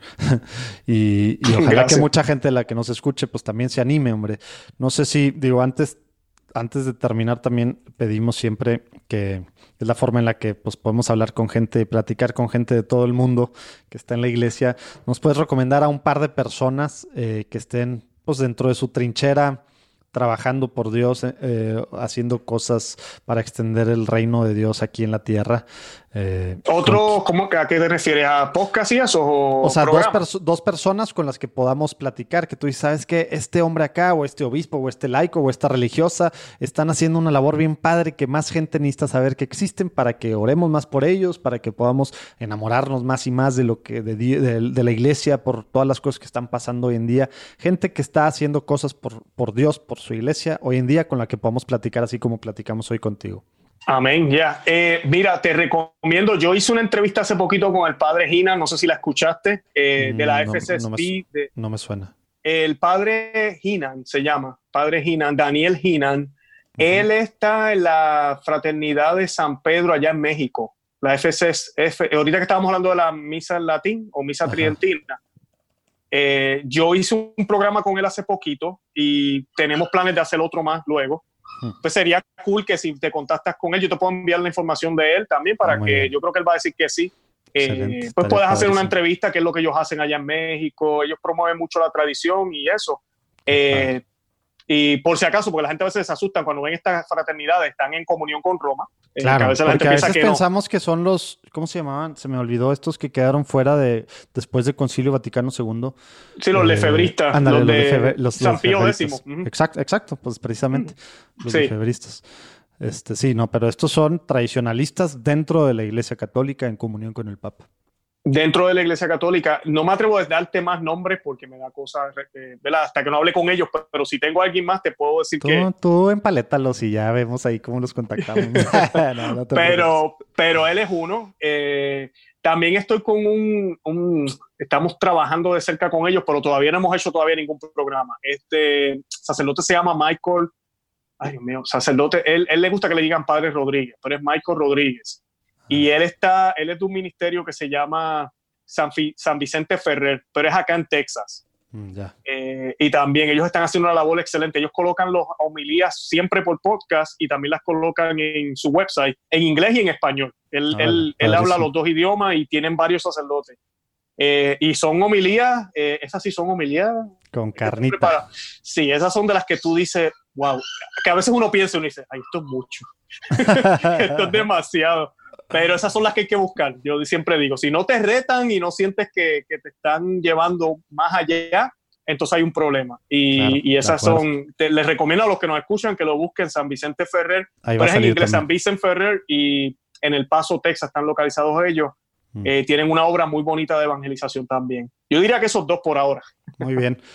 Oigan, pues ahí de todos modos, conoce, ama y vive tu fe. Van a, si le dan para abajo en donde quiera que nos están escuchando, ahí pueden ver directamente los links a, pues, a todas las cosas de, de- de Luis, Facebook, eh, YouTube, eh, bueno, y los, los podcasts en las diferentes plataformas. Y, y, pues bueno, pues de todos modos, eh, ahí en platicandoencatólico.com pueden ver también todas las ligas a todo lo platicado. Muchas gracias por estar con nosotros, Luis. Esperemos después volver Gracias. a tener chance de, de platicar porque realmente pues creemos que hace mucha falta hacer este tipo de cosas en la iglesia. Al final ser una sola iglesia, ¿no? Porque no somos no somos rambos por todos lados, diferentes personas, cada quien por su lado, somos una sola iglesia, a veces se nos olvida. Muchas gracias por estar con nosotros, Luis. Amén. Gracias por la invitación. Padrísima la plática, ¿verdad? Como les decía, a ver si después se pueden seguir haciendo cosas con, con Luis Román. Porque algunos debates o algo ahí, pláticas, puntos de vista, pues todo esto se puede, se debe de fomentar en la iglesia también, ¿no? Puntos de vista, pues diferentes eh, y algunos, pues no tan diferentes, pero a lo mejor en la forma de ejecutar cosas, etcétera.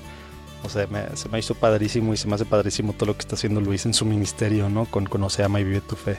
Acuérdense que en platicandoencatólico.com pueden ver los links a todo lo platicado.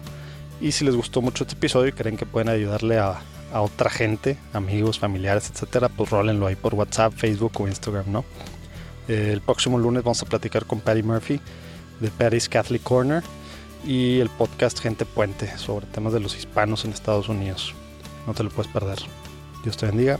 Acuérdate, pide por nosotros.